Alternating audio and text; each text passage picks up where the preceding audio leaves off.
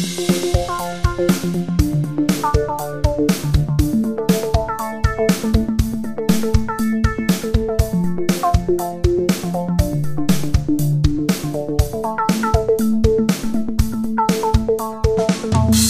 sind wir. Es ist verrückt, was wir heute schon durchgemacht haben. Äh, hallo Benny.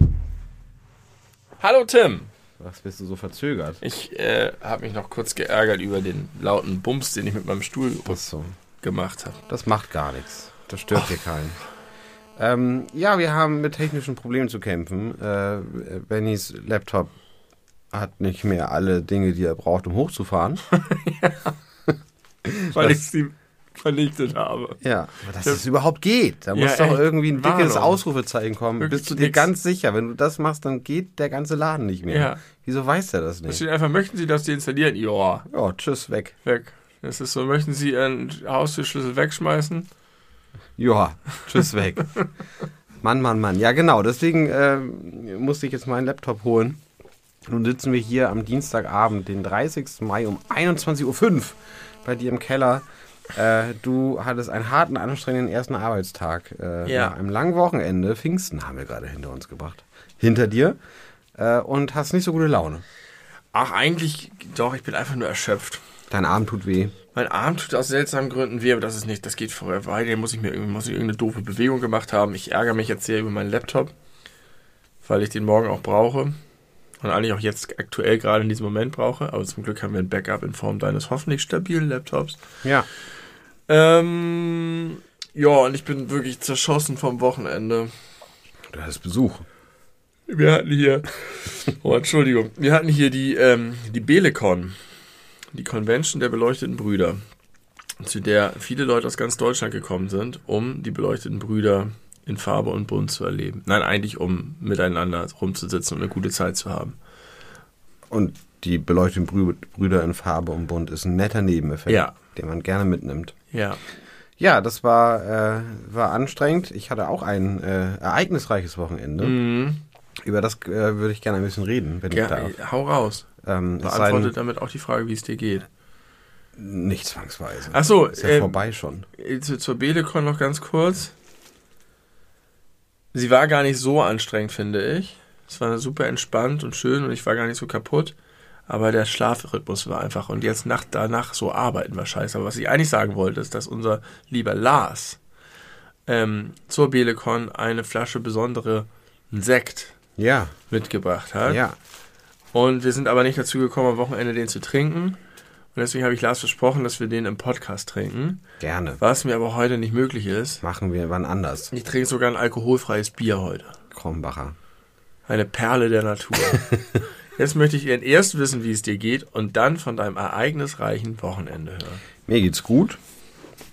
Ich habe äh, schön viel geschlafen. Ich habe einen ganz netten Arbeitstag hinter mir und bin recht früh zu Hause gewesen. Also eigentlich in vielen Dingen das Gegenteil von dem, was du heute bei der Arbeit erlebt hast. Ähm, deswegen kann ich mich nicht beklagen. Ich bin gesund und fröhlich. Okay? Ja, das ist schön. Jetzt zu deinem Wochenende. Vielleicht hat es mit dem Wochenende zu tun, weil das äh, viele schöne Sachen beinhaltete. Ich gehe chronologisch vor. Freitag. Geburtstag von meinem Papa nachgefeiert und meinen eigenen. Ähm, bei meinen Eltern. Wir haben in der Sonne gesessen zum Kaffee und abends lecker Pizza bestellt. Das war schön. lecker Pizza bestellen macht mich immer recht froh. ähm, liebe Grüße, liebe Mutti. Äh, sie ist jetzt wirklich heiß dabei. Ja, hooked on. Hooked on dem Podcast.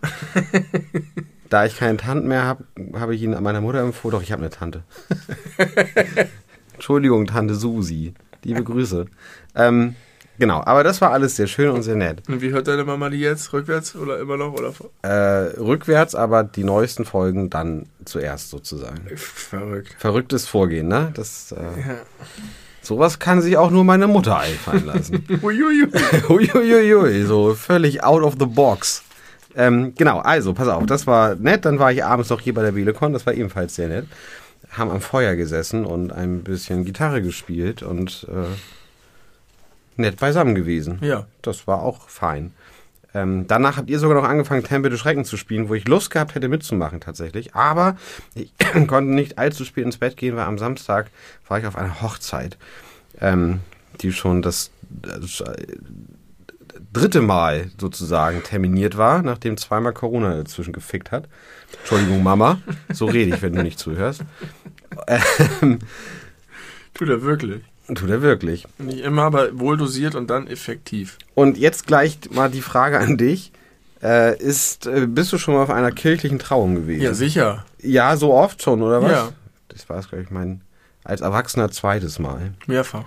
Vielfach, ja. Und wie ähm, hast du das so empfunden? Kirchliche Trauung? Unterschiedlich. Meistens als sehr unpersönlich, Mhm.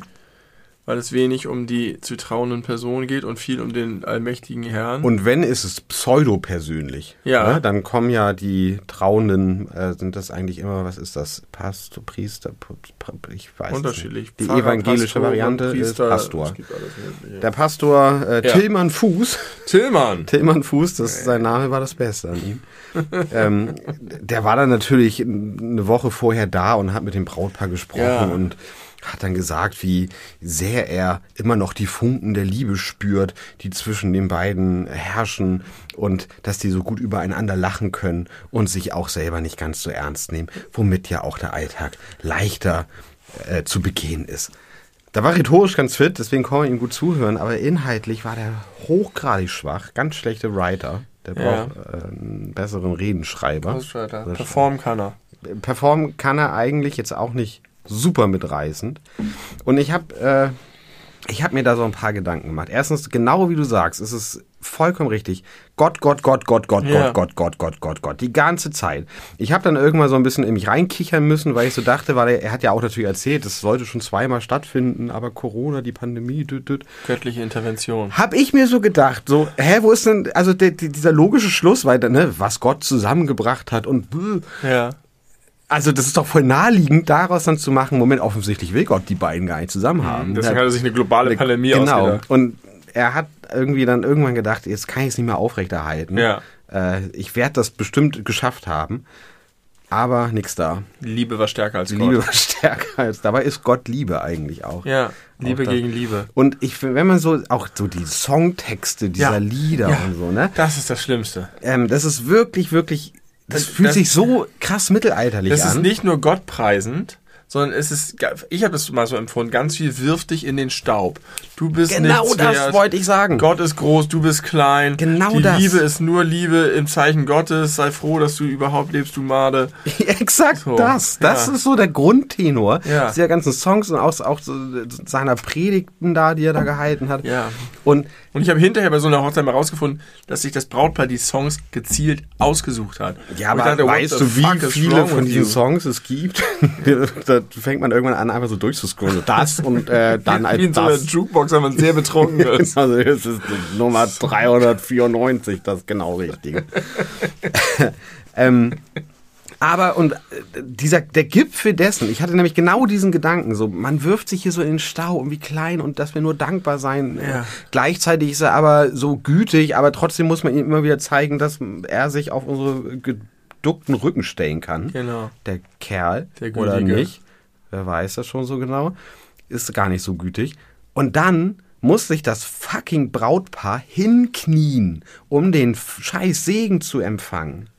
Die Ja, knien, ja. die sind an ihrer Hochzeit. Ja, auf die Beine. Ja, Wunderbar darum geht es. Darum geht es. Das kann immer doch deutlich nicht gemacht wird, fucking Ernst es, sein. Es, es muss ganz deutlich gemacht werden, sagt, ihr seid unter Gott. Und das ist so ganz doll Und auch unter dem. Pastor in dem Ja, ja, Moment. weil er ja der Äh, Repräsentant der, ist. Das, also, Ja, deswegen, die Ehe hat ja auch so eine hohe Bedeutung in der Kirche. Und das ist sozusagen Ehe und Liebe nur vor Gott. Du brauchst den Segen und musst dankbar sein und empfangen. aber das ist doch furchtbar. Ja, das ist unfassbar Wie kann furchtbar. das so ein irrsinniger, irrsinniger Erfolg gewesen sein? Ja. Dieser Unfug. Ja, Angst und Schrecken. Ein Klima der Angst. Das ist wieder wie in Trumps Kabinett. Oder bei in der Bildzeitung. Trump und Gott sind ein und dieselbe Person. Matthias Döpfner gefällt das. Das ja, wird Trump also auch gefallen, diese Aussage. das. Möglich, dass er sie selbst schon mal getätigt hat. Hast du diese Orange Juice Commercial von Trump gesehen? Nein. Also nicht, nicht echt, sondern AI-generated. Nein, habe ich nicht gesehen. Hat jemand einfach so einen 30-sekündigen Werbespot für Orangensaft gemacht. Schreiben lassen und, und die Stimme von Trump. Und das, äh, natürlich ist der Claim am Ende Make Breakfast Great Again, äh, was aber auch ganz gut ist, aber auch schön, ist einfach viele schöne Kleinigkeiten. Irgendwie sowas wie I, I every single orange was squeezed personally by me with my own hands. und ja, wholesome Kram mit Donald Trump. Ähm, ja, ich, hab, ich empfinde das genauso, also an einigen habe ich das sehr, sehr genauso empfunden, dass es alles sehr freudlos ist, dass es sehr ähm, auch dramatisch irgendwie ist. Man hat halt das Gefühl, Gott, was ist denn los? Und man geht da mit einem schlechten Gott, Gefühl richtig raus. So, dass man echt aufpassen muss, dass man nicht vom, vom elendigen, unendlichen Schlund ver, verdaut wird, weil Während die man ganze, irgendwas Zeit, falsch macht. die ganze Zeit erwähnt wird, dass man ja diesen Tag und diese Liebe feiern muss. Das Genau. hat nichts mit Feiern zu Nein. tun. Man geht da rein und muss es einfach nur ertragen. Es ist kalt und dunkel und es ist eine schreckliche Atmosphäre. Mhm. Und dann geht man raus und die Party beginnt. Aber ich verstehe nicht, warum Menschen das freiwillig machen. Sogar wenn sie gläubig sind und sogar wenn, aber das ist wichtig und richtig für die und die kennen das nicht anders und machen das auch absichtlich. Unsere liebe Freundin und Zuhörerin Hanni war das erste Mal in einer Kirche. Und äh, sie dabei zu beobachten, hat mein Herz erwärmt und mich durch diese kalte, dunkle, traurige Dreiviertelstunde durchge durchgeholfen. Also ich habe mindestens vier oder fünf richtige, fette kirchliche Hochzeiten erlebt. ich, ich muss es ein bisschen relativieren. Es war nicht grundsätzlich nur Scheiße. Also es war irgendwie, also man, man merkte dem Brautpaar und auch ganz vielen Anwesenden an, wie viel denen das bedeutet. Also ich glaube mindestens mal der eine äh, größere Teil der Familie von Bräutigams Seite aus, äh, die haben auch irgendwas mit, mit dem Typen da oben zu tun. Aber die hören nicht unseren Podcast. nicht, dass ich wüsste. Das ist so kleine Manöverkritik an der Hochzeit jetzt hier. ja, stimmt. Also ich Aber das war ja nur, nur der, der kirchliche Teil und das war mir im Vornherein schon klar, dass ich mich da jetzt nicht so wohl fühle. Das, Ja. war, das war ein Liebesdienst an der Braut. Das klingt äh, komisch, aber ist so. Und ähm, es war auch schön, dann kommt sie da irgendwie von, von ihrem älteren Vater rein begleitet äh, zur Orgelmusik. Äh, da rein, alle stehen auf. Äh, sie hat sofort Tränen in den Augen, er hat sofort Tränen in den Augen. Das war auch schon rührend tatsächlich. Ja. Aber alles so dazwischen, was so mit diesem mit, mit, mit Kirche und Gott zu tun hatte, Ja. war Das zieht einen auch so raus aus dem Ganzen. Ja, Also mir fiel es, aber ich werde da ganz unruhig. Ich sitze dann da und bin immer nur. und ähm, eine Hochzeit, die ich mal erlebte, die war sehr interessant. Das war auf einem richtigen Dorf, so eine Adelshochzeit, so eine richtige. mhm. Und da, das war eine ökumenische Hochzeit, katholisch-evangelisch. Und da gab es dann zwei, Moment, hei- bedeutet ökumenisch zwei Konfessionen. zwei unterschiedliche Konfessionen Heiraten. heiraten. Geht das in sämtlichen Varianten oder sind da, keine Ahnung, Muslime ausgenommen? Ich glaube, das geht in sämtlichen Varianten, klar, müsste ja. ja, ja weiß, nicht was weiß verboten, ich. weiß nicht, aber also einige, in einigen Familien ist das bestimmt sozusagen untersagt oder verboten, aber grundsätzlich geht das. Und da hast du dann in dem Fall zwei Leute, die reden, hier wie von jeder Kirche ein. Ja. Und da war es interessanterweise so, dass die evangelische Rednerin total so war. Bier ernst, Gott ist groß, äh, äh, äh, ihr müsst äh, knien und so. Und der katholische hat eine ganz persönliche, witzige, schöne Rede gehalten. Ein ganz krasser Kontrast. Hätte ich eher andersrum erwartet, aber hinterher meint auch irgendjemand, bei den Katholiken ist es so, das ist per Default schon sozusagen so, da kannst du dann, da musst du auch nichts mehr beweisen. Die, Die, Protestanten müssen die ganze Zeit beweisen, dass sie auch wirklich gläubig sind, weil sonst nimmt ihnen das keiner ab. Ja. Und deswegen sind sie so Overachiever. Und wenn du erstmal drin bist bei den Katholiken, dann ist sozusagen everything goes. Da hast du deine Würde schon hinter dir gelassen. Kannst du auch. ähm, ja, also äh, ich bin kein Fan. Nee, Kann ich nicht behaupten. Außerdem, äh, in deinem Beispiel, gutes Personal kann es überall geben. Warum denn nicht auch Ja, als katholischer Pfarrer? klar. Und natürlich kannst du auch eine gute christlich-geistliche, äh, gläubige, religiöse Rede halten, die das auch aufgreift, die vielleicht auch den Grau Glauben des Brautpaars aufgreift. Ist eigentlich Brautpaar äh, irgendwie problematisch gendermäßig? Weil es nur die Frau Ja. äh, erwähnt. Und warum eigentlich irgendwie ungewöhnlich, dass da die Frau ist? Braut, Bräutigam. Eigentlich heißt es Braut, nee, ich wollte gerade sagen, Braut ist das Grundsubstantiv, aber ist ja Quatsch. Ist das nicht? Das Brautpaar ist so interessant. Das ist interessant. Naja, jedenfalls äh, hatte es auch schöne, rührende Momente. Der ganze religiöse Teil war großer Unsinn. Danach gab's Eis und Getränke. Und dann wurde äh, zur Location gefahren. Und äh, das war halt insofern eine klassische Hochzeit, weil also erstmal so, wie das alles geschmückt war. Äh, der Programmablauf, eine hektisch rumlaufende äh, Trauzeugin, die irgendwie immer die Fäden in die Hand, in der Hand halten musste und Wollte? wollte vielleicht auch. Ähm, ein- eine Braut, die immer mal wieder heimlich geraucht hat, wenn keiner geguckt hat und die Kinder nicht da waren und der Vater das nicht, äh, der weiß das nämlich nicht. Hoffentlich hört er den Podcast nicht. Dann habe ich jetzt. Ich sag nicht, auf welcher Hochzeit ich war. Ähm, das kann keiner zuordnen. Ich glaube, Hanni schickt den rein. Das kann gut sein. Ein Ähm, bisschen zündeln. Und äh, Ex, das war wieder auch dieses Essen, ne? Buffet. Und ich habe wieder gedacht, und das zeigt eigentlich, dass es keinen Gott geben kann. Warum ist Fleisch so fucking lecker, wenn es gut zubereitet ist? Das ist so unfair. Kann das nicht wie, wie alte Schuhscheiße äh, schmecken? Tut's manchmal, wenn da so ein Nackensteak von Penny auf dem Pappteller ist, dann ist Ja. das alte Schuhscheiße. Aber, aber das war so lecker.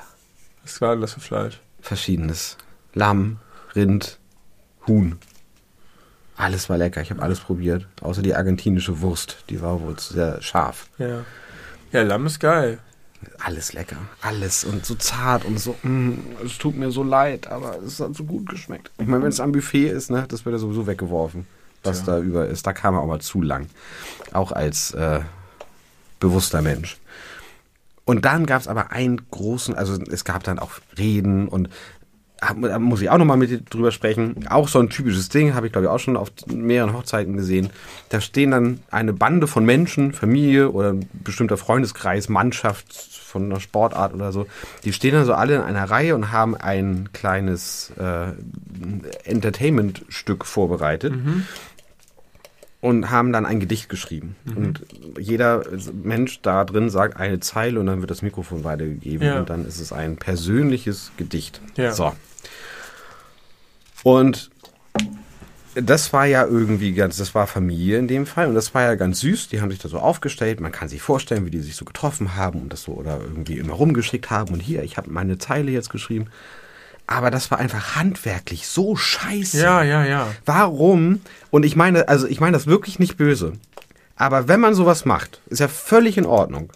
Aber dann muss man sich doch auch mit dem Produkt an sich Mühe geben. Man hat das Gefühl, dass das aufhört. So, wir machen das und dann schreiben wir mal irgendwas zusammen und dann ist der Gedanke wieder zu Ende. Ja. Statt sich richtig Mühe damit zu geben oder irgendwie ja auf Inspiration zu warten oder sich von jemandem helfen zu lassen, der oder die das kann.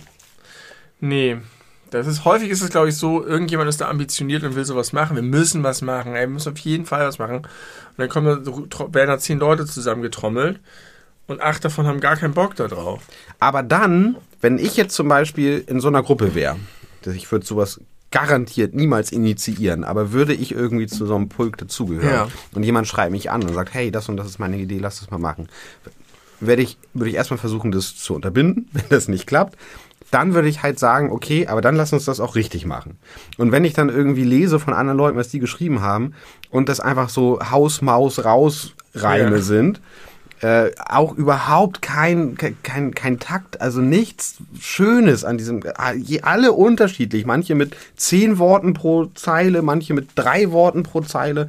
Es war Sodom und Gomorra äh, auf lyrischer Ebene. Ich habe das ganz viel erlebt. Und, Dann das, und sag alle müssen zugucken. Und dann sagen, ja, alle müssen zu, und alle müssen ja auch begeistert sein. Kommt rein, es gibt noch eine ja, PowerPoint. ja, mach mal die Zigarette schnell aus, wir haben hier noch was.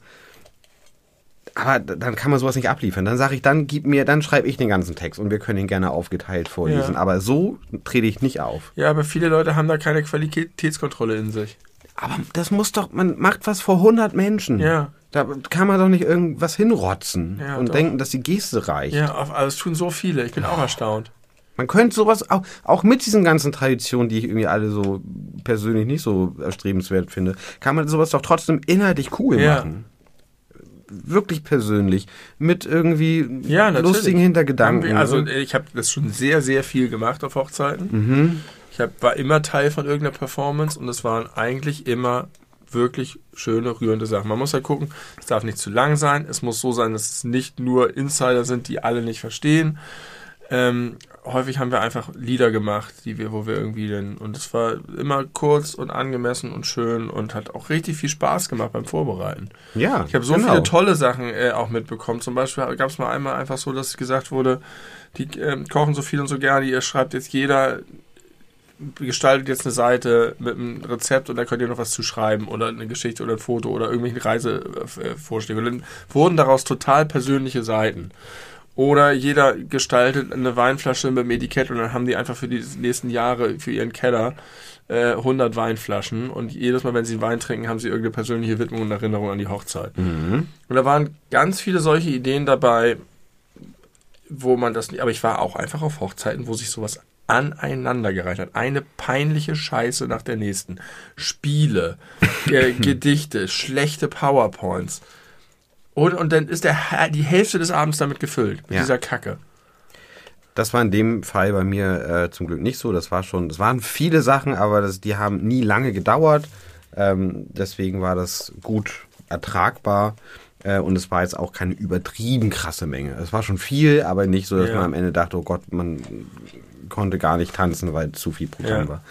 Aber dann war das größte Problem Der DJ. der DJ. Der DJ war, ich habe in meinem Leben noch nie so einen schlechten DJ erlebt. Es fing schon mal damit an, der saß, äh, ähm, also der auch zu mir gehörende Freundeskreis, der da war, war so groß, dass wir auf zwei Tische verteilt werden mussten. Und an dem anderen Tisch, wo nicht ich saß, saßen aber unter anderem Honey. Und da saß auch der DJ Ja. und hat da mitgegessen und hat da noch so große Töne gespuckt. So erstmal, also mit Schlager braucht ihr mir überhaupt nicht kommen. Also da habe ich keinen Bock drauf, das mache ich nicht. Und ich bin eher so Elektro-House-mäßig unterwegs, aber ich kann natürlich auch Wünsche erfüllen. Ähm, äh, aber normalerweise mache ich das ja gar nicht mehr. Ich habe ja jetzt meine Leute, aber das war mir wichtig, das mache ich selber, damit das ein guter Abend wird. So. Er hat super viel Schlager gespielt, meines, meines Erachtens war da auf jeden Fall viel Schlager dabei. Und dann hat er erstmal eine ganze Menge super beschissene Songs gespielt. Dann hat er aber auch viele gute Songs gespielt, aber immer in so fucking Bums-Versionen. Ja. Wo man sich so denkt, spiel doch das, spiel doch aber, spiel doch einfach Dancing Queen im Original und nicht Dancing Queen mit Beat Ja. drunter. Das ist doch scheiße. Und fand das alles scheiße oder war das nur für dich scheiße?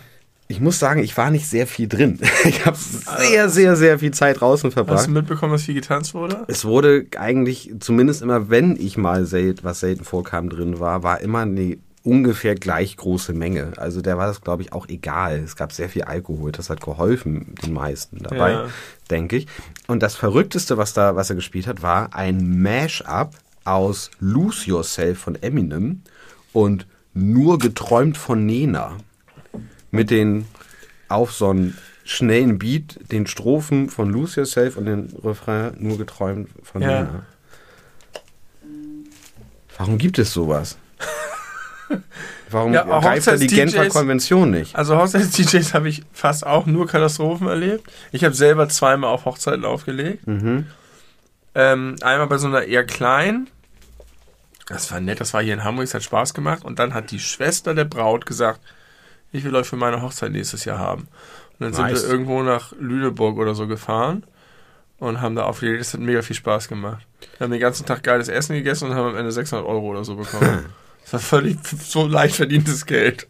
Was, glaube ich, noch relativ günstig ist für einen Du- Ja, wir ja, Gerade ich zu zweit. auch. Ja, Guter Deal für alle Beteiligten. ja. Ja, also äh, unterm Strich war das eine äh, Hochzeit mit einigen Highlights, äh, paar Fehlern meiner Meinung nach und Kirche. Aber ich hatte trotzdem eine gute Zeit, weil da viele gute Leute waren. Sonntag. Es hört noch nicht auf. Das wilde Wochenende des Tim geht noch weiter. Am Sonntag habe ich richtig schön ausgeschlafen. Dann habe ich was gefrühstückt, habe ich Mittagsschlaf gemacht. Und dann bin ich hier rübergekommen. Ja, Oder? ja. Und dann weiß ich gar nicht, ob ich noch was gemacht habe. Ich glaube Dann bist du nicht. zum Abendessen rübergegangen. Und dann war ich, genau, zum Abendessen rübergegangen, Marvel-Film geguckt und ab ins Bett. Weil gestern, am Pfingstmontag, war. Da haben wir hier noch Musik gemacht ein bisschen. Genau, wir haben noch ein bisschen Musik gemacht vorher, das stimmt. Das war auch cool. Da hatte ich irgendwie ein gutes Schlagzeugmojo an dem, äh, zu dem Zeitpunkt. Ja. Äh, hat sehr gut geklappt alles. Ähm, und am Montag, gestern, da war der alljährlich stattfindende Lauf gegen rechts vom FC St. Pauli organisiert, wo man einmal linksrum um die Alster läuft, 7,4 Kilometer, Also läuft man nach rechts. linksrum gegen rechts. Ja. Gegen rechts. Ja. Ja. Nicht nach rechts. Ja, aber irgendwie, irgendwie dann ja auch nach rechts. Nee, du kommst. Du läufst ja hoch und dann läufst du rechts rum. Ne, man läuft ja im Wesentlichen. Nein. Achso, du läufst rum. links rum. Ja. Und am Ende musst du aber dann wieder rechts rumlaufen, wenn du von oben auf die Karte guckst. Nee, Wenn du unten im Süden durchläufst. Musst du weiter nach links. Ist egal, ist ja eh ein doofer Daraus wird ein Kreis. Ja. Also, da, Aber- aber- du kannst doch in eine Wenn du so Richtung. ein Ziffernblatt von der Uhr hast. Ach so, du meinst das. einmal geht's nach ah, rechts, einmal ja, geht's nach links. Das ist, ja, das ist. So ist das. Beim Kampf gegen rechts. Das Hufeisen ist real, auch der Uhr. ähm, und da- das ist eine sehr, sehr schöne Veranstaltung. Ich mache da, äh, wenn nicht gerade Pandemie ist, jedes Jahr mit. Und es gibt immer schöne T-Shirts. Und ich, äh, man spendet quasi Geld für äh, Projekte, die sich gegen rechts einsetzen. Das ist eine gute Stimmung. Und es ist jedes Jahr geiles Wetter. Und dann haben wir da richtig in der Sonne gebraten hinterher, nachdem man da sportlich was gemacht hat. Äh, auch ein paar Bier getrunken. Und dann haben wir gesehen, das haben die, oder gehört, das haben die dort noch angesagt, dass am selben Tag, also gestern um 15 Uhr, im Stadion Hohe Luft das Pokalfinale äh, des Lotto-Pokals der Frauen ist, wo die erste Frauenmannschaft von St. Pauli gegen Union Tornisch gespielt hat. Im Pokalfinale. Der für Das den heißt- DFB-Pokal qualifiziert. Ach so, ach so, das ist wieder OZ-Pokal. Sowas, genau. Ja. Und dann sind wir da spontan hingefahren und haben uns dann in weiter, weiterer brütender Sonne und weiteren Bieren dieses Fußballspiel angeguckt. 6 zu 1 gewonnen. Wir sind Lotto-Pokalsiegerin, Ja. Wir beide. Und das war ganz verrückt, weil wir das ja gar nicht geplant hatten Ja. und. Und das irgendwie nochmal, wo wir neulich viel von dem Stadionerlebnis im Millantor-Stadion gesprochen haben, nochmal sowas ganz anderes war, weil das natürlich viel kleiner war. Trotzdem über 3000 Menschen da. Ja. Äh, bestbesuchtes äh, Lotto-Pokalspiel aller Zeiten der Frauen. vorstellen, Ja. Ähm, das war alles ganz wunderbar. Dann, und dann abends nach Hause, lecker Pizza bestellt. das war alles so schön. Kampf der Reality Stars geguckt, früh ins Bett gegangen, heute Morgen halbwegs erholt aufgewacht. Und jetzt bin ich hier. Jetzt bist du hier. Das war mein wildes Wochenende. Ich bin ganz baff. Gut. Sehr gut. Ähm, neigst du zu Stinkefüßen? Nein. Generell gar nicht? Nein. Ich nämlich auch nicht. Und ich glaube, es gibt Menschen, die ganz doll dazu neigen und manche, manche die haben das gar nicht. Also Privileg. Privileg, check. Mach's dir mal bewusst. Wie unangenehm das wäre, wenn du irgendwie Ja. immer, wenn du deine Schuhe ausziehst, Sorge haben musst, dass Leute das riechen und unangenehm finden. Ja. Also ich erinnere, dass das schon mal so, klar, wenn du halt irgendwie krass darin läufst oder so beim Sport oder so, so dann die Fußballmauken oder so, denke. Aber so, dass ich einfach nur normal durch die Stadt gehe, die Schuhe ausziehe und denke, oh, Nach so einem normalen Tag ja, draußen. ich kenne das eher so aus, aus Jugend- und kind, Kinderzeiten, Mhm. wo man halt einfach mega den ganzen Tag gepäst ist und ja, viel Fußschweiß entwickelt hat. den ganzen Tag gepäst. Ja, das finde ich gut. Das wusste ich nicht über dich. Ich hätte, ich finde, du bist ein Typ, der könnte durchaus Stinkefüße haben. Aber bess, umso besser, dass es nicht so ist. Ja, finde ich auch. Gut. wir, wir lernen uns immer mehr kennen. Ich bin auch voll in diesem ganzen, ganzen Kirchending irgendwie, habe ich das Gefühl. Aber ich glaube, wir haben genug gesagt. Das ist aber auch geil. Auf dieser, dieser, ähm, äh, Adelshochzeit, ne? Mhm. Da war ich halt sozusagen mit einer Blutsverwandten liiert. Also nicht mit einer von dir blutsverwandt, sondern Ja, von der Adels. von der Adelsfamilie. vom Adelsblut. Vom Du hattest Adelsblut. eine von, vom bläulichen Geblüt. Genau. Und Bläuliches Geblüt. auf dem Namensschild, also meine Frau hat den Namen ihrer Mutter angenommen und Ja. nicht ihres Vaters. Und von der, von der Vaterebene kommt diese Adelsgeschichte. Ja. Und da ist ein von im Nachnamen. Und sie hat diesen Namen aber nicht, sondern den ihrer Mutter. de, die, deine Frau hat sich aktiv dafür entschieden? Oder? Nein, äh, die, El ihre, Eltern. Ihre, ihre Eltern haben ihr den Nachnamen der Mutter gegeben. Ja, also okay. nicht den Adligen sozusagen. Ja. Und jetzt haben die zwar ihren Namen richtig geschrieben, aber haben von einfach mal dazugefügt, weil Ja. sie sich nicht vorstellen konnten, dass da irgend so ein Peasant, Peasant ankommt. Ist ja auch peinlich Ist vielleicht. auch völlig Auf den peinlich. Tischkarten. Und dann haben sie auch nicht geglaubt, dass ich nicht denselben Namen wie meine Frau haben kann. Und deswegen hatte ich den Nachnamen meiner Frau auf dem Tischkärtchen mit einem von davor. Ich, ich stelle mir das gerade äh, vor meinem geistigen Au- Auge so vor, so einzelne Tischkärtchen.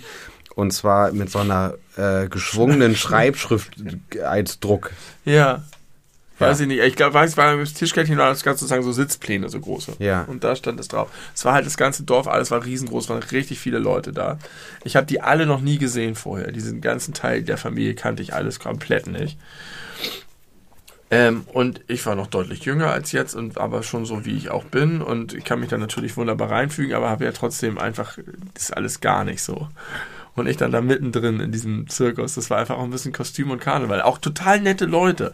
Aber schon so, dass du denkst, wow, seid ihr in der Parallelwelt. Auch wenn die dann auch alle irgendwo in Berlin studieren, in der WG wohnen und so mega bodenständig sich geben, merkst du trotzdem, dass man das nicht so richtig aus ihnen rauskriegt. Unter anderem an solchen Dingen. Und ich war sozusagen eigentlich der entfernteste Mensch überhaupt auf dieser ganzen Hochzeit. Ich hätte eigentlich irgendwo am Straßenrand sitzen müssen und die Brotkrumen essen müssen. Aber weil meine Frau nun mal die Tochter von dem Bruder des absoluten Obermuftis da ist, sind wir dann da lang gegangen zur Hochzeit, zur Kirche und dann waren links und rechts schon kilometerlang Zelte, Pavillons mit Public Viewing aufgebaut. Oh Gott. Die haben aus der Kirche Rausgestreamt. ausgestreamt und da waren richtig so wie beim Fußball, so Lein, mehrere Leinwände und da saßen dann ganz viele Leute, wir sind durch die alle und immer weiter von immer und dann sind wir in die Kirche rein, immer weiter und dann saßen wir in der zweiten Reihe. Witzig, dass du das Public Viewing nennst, weil was war das eigentlich noch meine Wortbedeutung? Leichenschau. Leichenschau. Und, Also, äh, das ist der Wortbedeutung im Englischen, ja. und im Grunde hat ja Adel auch viel mit Leichen der vergangenen toten Zeit zu tun. Ja, genau. Also haben die sich äh, public das die sind- Leichen angeschaut. Genau, das sind lebendige Leichen. Im Grunde schon. Und das war so unreal, weil man wirklich das Gefühl hat, das ist ein Riesending für die da alle. Und äh, wahrscheinlich saß der Bürgermeister da draußen im Public Viewing, aber ich, Idiot, der nichts damit am Hut hat, durfte da voll rein und saß da einfach nur wegen des Blutes. Ja, das reicht. Blut und verheiratet sein. Wenn, ich, wenn das so eine Bastard-Geschichte gewesen wäre und äh, wir so gar nicht verheiratet gewesen wären, dann hätte ich wahrscheinlich das Grundstück gar nicht betreten. Ne? Ja, nur als Mitarbeiter. Und dann haben die sich alle umgezogen zwischen der Kirche und dem. Da gab es dreimal wurden Klamotten gewechselt. Also auch noch wie so eine Zaubershow auf Ja. der Bühne. Ja, es ist Also alles, alle, ne? Ja, ja, alles, alles viel mit Gaukelei hat das Ja. was zu tun. Dann wurden die auf so, weil das auch noch so dorfig dann dazu noch ist, auf so eine Baggerschaufel durchs ganze Dorf gefahren nach der Hochzeit und dann zur, zur Location, zum Gutsherrenhaus und so. Und da gab es dann richtig fett Spanferkel und so. Wurde irgendjemand von denen jetzt bei diesen Re- Reichsbürgerrazzien verhaftet? Nein, die sind alle mega. Ach, das ist, das ist echt sonderbar. Da muss ich dir nochmal in Ruhe mehr drüber erzählen. mit, mit weniger Ohren lauschen. Aber nette Leute. Ja, sicher. Immer, alle, alle sind immer nett. Ich, Tillmann Fuß war auch nett. ich bin ja auch Biodeutsch. Ja, das, hilft. Dahin fahren die sehr nett zu mir. Das hilft. Nein, ich möchte niemandem in dieser Familie Rassismus unterstellen. Die sind ganz bestimmt alle total liberal und woke. Und um noch mal ganz kurz auf Gott auch zurückzukommen, da möchte ich noch mal, habe ich vielleicht schon mal gesagt an irgendeiner anderen Stelle, äh, die Känguru-Chroniken zitieren. Wenn man so verwirrt ist von Gott und was er jetzt nun erlaubt und seiner Güte und was nun nicht und so, ne? Ja. da kommt man ja sehr schnell an seine Grenzen Ja. mit logischem Menschenverstand. Also wenn man denkt und nicht glaubt. Aber nur, weil der Denkfehler ist, man geht davon aus, wenn man jetzt die Bibel liest zum Beispiel, dass Gott der Gute ist. Ja. Aber man sollte die Bibel nochmal lesen als großen Schurkenroman, als Antagonist, also dass er der Antagonist ist. Ja. Mit den Plagen und äh, Ja. ne, Frösche, die regnen, Ja. Erstgeborene, die getötet werden, Ja. gerade der Der alttestamentarische Gott. Gott. Also das äh, hilft Ja. beim Verständnis. Ich habe neulich irgendwo gesehen, diesen, diesen Death Count Von Gott? von Gott versus Satan. Da hat Gott, glaube ich, bei weitem gewonnen. Satan hat irgendwie so acht oder so. und Gott hat halt eine Million. Aber es kommt und, immer und, auf die Intention und an. Die Toten von Satan sind auch nur deswegen, weil Gott äh, ihn dazu gebracht hat. Oder irgendwie hat Gott da auch, das, also es ist nur indirekt Satan, das ist eigentlich auch Gott. Eigentlich steht es irgendwie ein paar Millionen zu null. das war so Bible Death Count. Ganz gut. Ich hatte keine Lust auf die Recherche, aber ich bin froh, dass es jemand gemacht ja, hat. Vielleicht ist es auch fake. Aber es ist trotzdem lustig. Reicht. Das muss nicht immer, es muss nicht immer alles äh, wahr sein. Hast du dir mal diesen YouTube-Kanal angeguckt, den ich empfohlen habe mit den drei Präsidenten? Nee, hast du mich schon gefragt. Das, das möchte ich hier auch nochmal empfehlen. Das ist zum Schenkelklopfen. Ich halte halt mir so den Bauch voll Lachen. Ich weiß nicht, ob es jedermanns Humor ist, aber das ist, sind Texte, die geschrieben wurden, wie Joe Biden, Donald Trump und Barack Obama zusammen. Meistens ist es, dass sie Videospiele spielen, aber sie machen auch andere Sachen. So ähnlich wie ein Let's Play. Und dann haben sie dazu einen Voice-Chat wie sie darüber sprechen. Zum Beispiel gibt es einmal, dass sie so ein Quiz machen mit 110 Fragen, versuchen diese Fragen zu lösen und sich darüber beratschlagen. Und es ist geschrieben von jemandem, aber dann von AI-Stimmen eingesprochen. Ah, okay. Und es hat eine Geschwindigkeit und eine Gagdichte und es ist gleichzeitig völlig skurril und lustig und hat halt total diesen Streamer-Sprech auch. Aber es sind auch einfach die drei. Also es ist in ihrer Persönlichkeit und in allem. Und diese Mischung ist so zauberhaft und wunderbar. Ja. Ich weiß leider das nicht genau, gut. wie das heißt. Presidential Friends oder irgendwie so. Aber ich glaube, wenn man das so ähnlich googelt, dann findet man das auch. Wenn man das so ähnlich googelt, kriegt man das ja. hin.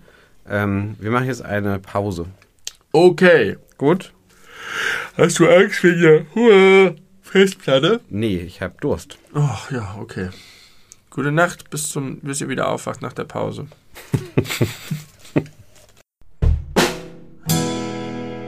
Pause. We are back in the business, yo yo. We are here for you. We represent the second half in bright and colorful English. bright and colorful. Äh, nein, von meiner Seite aus ein klares No way dazu. Von mir auch. Äh, ich möchte noch mal ganz kurz mein, meine herzlichsten Beileidsbekundungen für Arno Dübel aussprechen. Ja. Der letzte Woche von uns gegangen ist. Ähm, der mir erstaunlich viel Freude bereitet hat. Ich habe den ja nie verfolgt. Du hast ihn ja mal in einem unserer Videos erwähnt, da kannte ich den ja nicht. Habe ich dir erstmals von ja, ihm hast erzählt. Du mir den erklärt.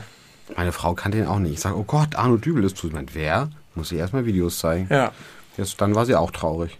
Erfolgreich die Frau traurig gemacht. auch das habe ich diese Woche. Erfolgreich. Letzte Woche erfolgreich Guck mal, hat gemacht. Arno Dübel nochmal jemanden traurig gemacht. Postmortem. ich glaube, der hat mehrere Menschen traurig gemacht. Ich glaube, der war schon ernsthaft, äh, ernsthaft beliebt. Deutschlands frechster Arbeitsloser. Genau. Wir haben ein Video, das heißt Arno Dübel in der U-Bahn. Genau. Und daraus eine total verstümmelte Leiche zu sehen, weil das ein Screenshot von dem Spiel ist, in dem wir das äh, Folge geredet haben. Es hat richtig viele Klicks. Richtig viele Klicks. Ja, ich kann auch nachvollziehen, dass viele Leute nach Arno Dübel auf YouTube suchen und dann auf unser Video schauen. Boah, das kriegt jetzt bestimmt nochmal einen Boost. Ja, glaube ich auch. Gut. Gucken die Leute noch ein bisschen Shadow Warrior Folge 31. Mach da doch noch mal ein bisschen Werbung für den Podcast. Ja. Falls ihr hierher gekommen seid, weil ihr was über Arno Dübel erfahrt, dann erfahrt ihr mehr in unserem Podcast. Alles über Arno Nämlich, Dübel. Dass es, Folge 126. Dass er, dass er Tims Frau traurig gemacht hat. Nee, äh, das hat mich tatsächlich ein bisschen getroffen. Und Tina Turner, auch gestorben. Auch gestorben. Mit 83, ich hätte irgendwie gedacht, die war jünger. Ja, man hätte auch gedacht, dass sie nicht so lange durchhält, nachdem sie so gepeinigt wurde von ja, Ike. Kannst du mir das mal kurz ein bisschen erklären? Ich habe das bei Fest und Flauschig gehört und die haben es nur so angedeutet. Und ich äh, kenne die Geschichte von Tina Turner. Ich habe tatsächlich mal, ein, ich glaube, ein Bio, ich glaube, einen Spielfilm gesehen. Ja. Über sie. Mit dieser ganzen schrecklichen Geschichte von äh, Missbrauch und Ausnutzung für und kon kompletter Kontrolle durch ihren Mann, dieses absolute Oberschwein Ike Turner. Ähm, und wie sie sich dann halt irgendwie freigestrampelt hat. Es gibt, glaube ich, wirklich einen guten, ich weiß gar nicht, wie der heißt, einen guten Spielfilm über sie, ihr Leben. Und daher habe ich mein Hauptwissen und dann, dass ich hin und wieder mal ein bisschen was darüber so gelesen habe. Dass sie halt eben ganz schwierig, ganz schwierige, abusive Start in ihre Karriere hatte und dann aber eine sehr selbstbestimmte zweite ähm, Künstlerinnenhälfte sozusagen hatte.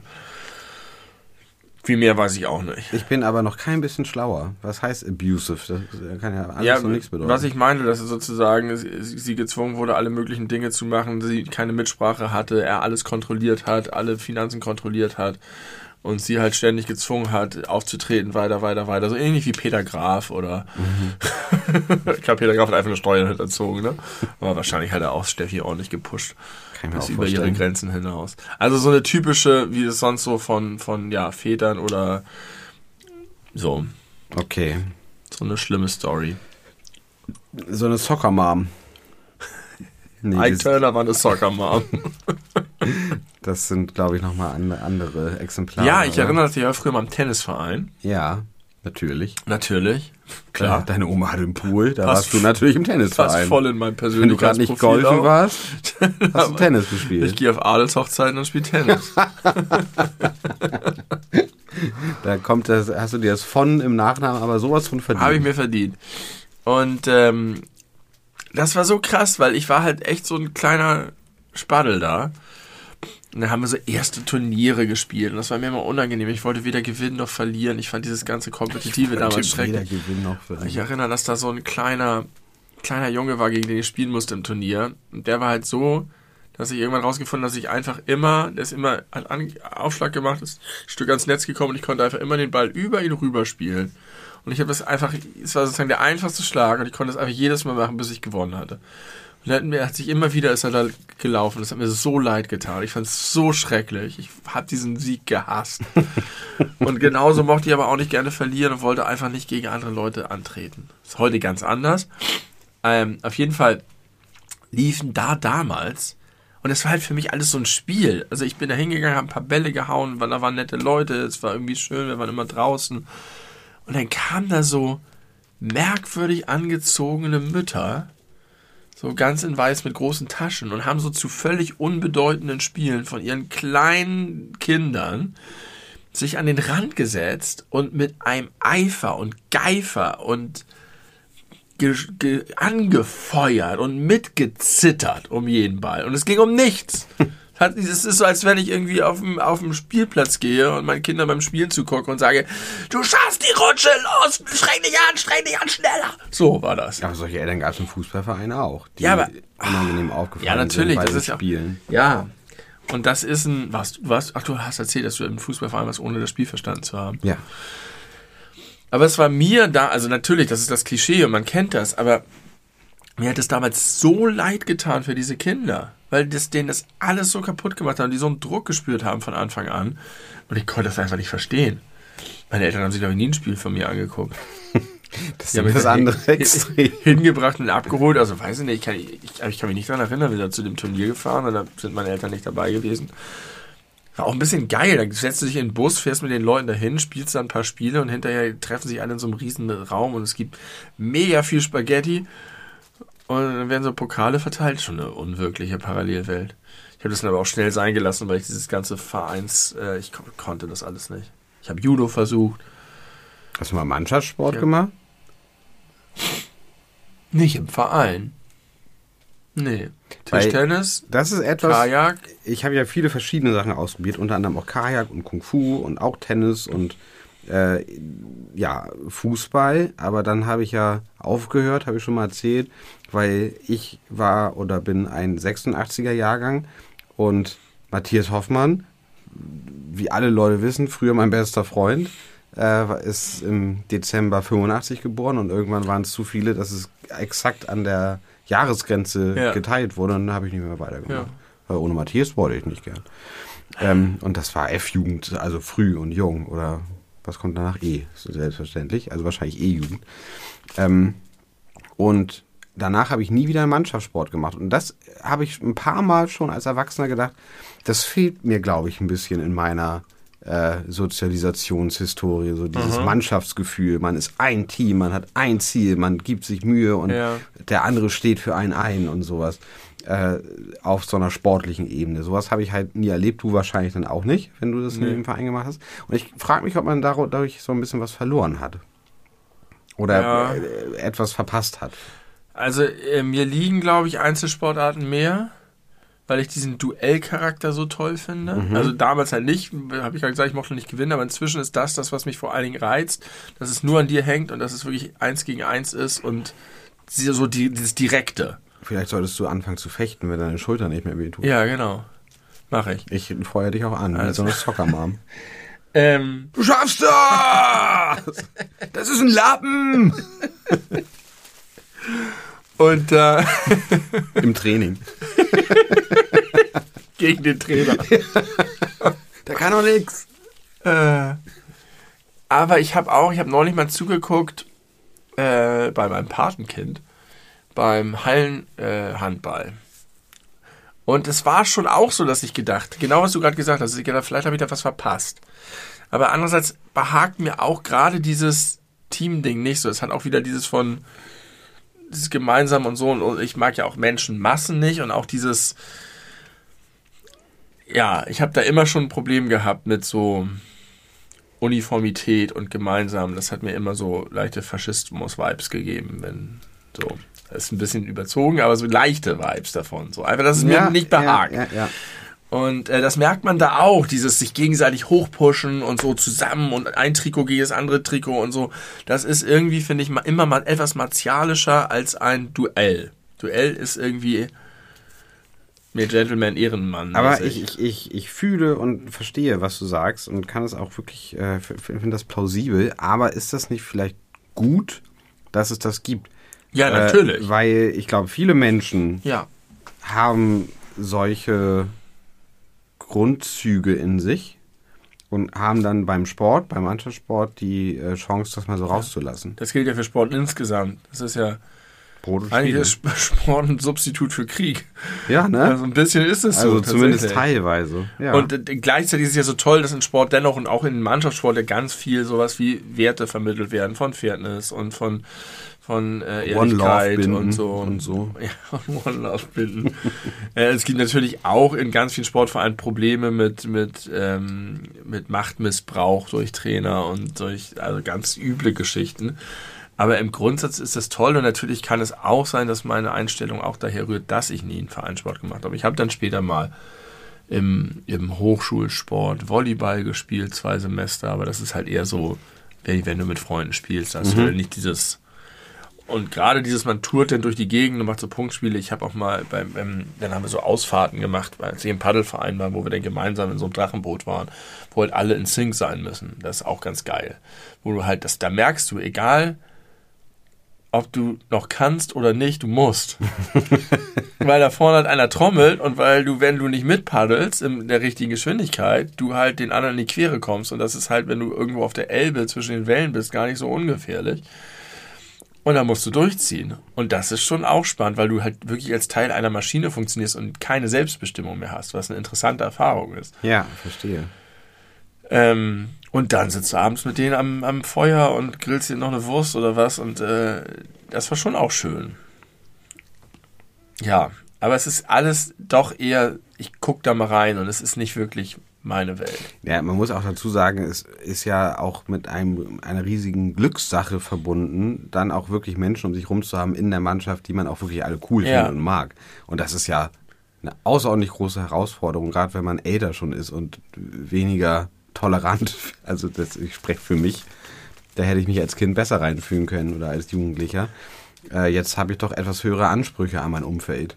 Ja, und es ist nicht nur die soziale Komponente, die total wichtig ist und immer wichtiger wird, sondern auch die, also wenn man sich überlegt, mit was für Leuten man in der Grundschule super gut befreundet war und einfach gemacht hat, weil sie da waren, Ja. mit denen man sich heute wahrscheinlich nie connecten würde.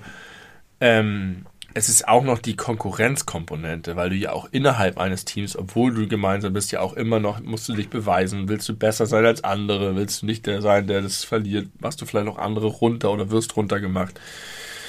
Ähm, ja, das sind alles so Dynamiken, die mir nicht behagen.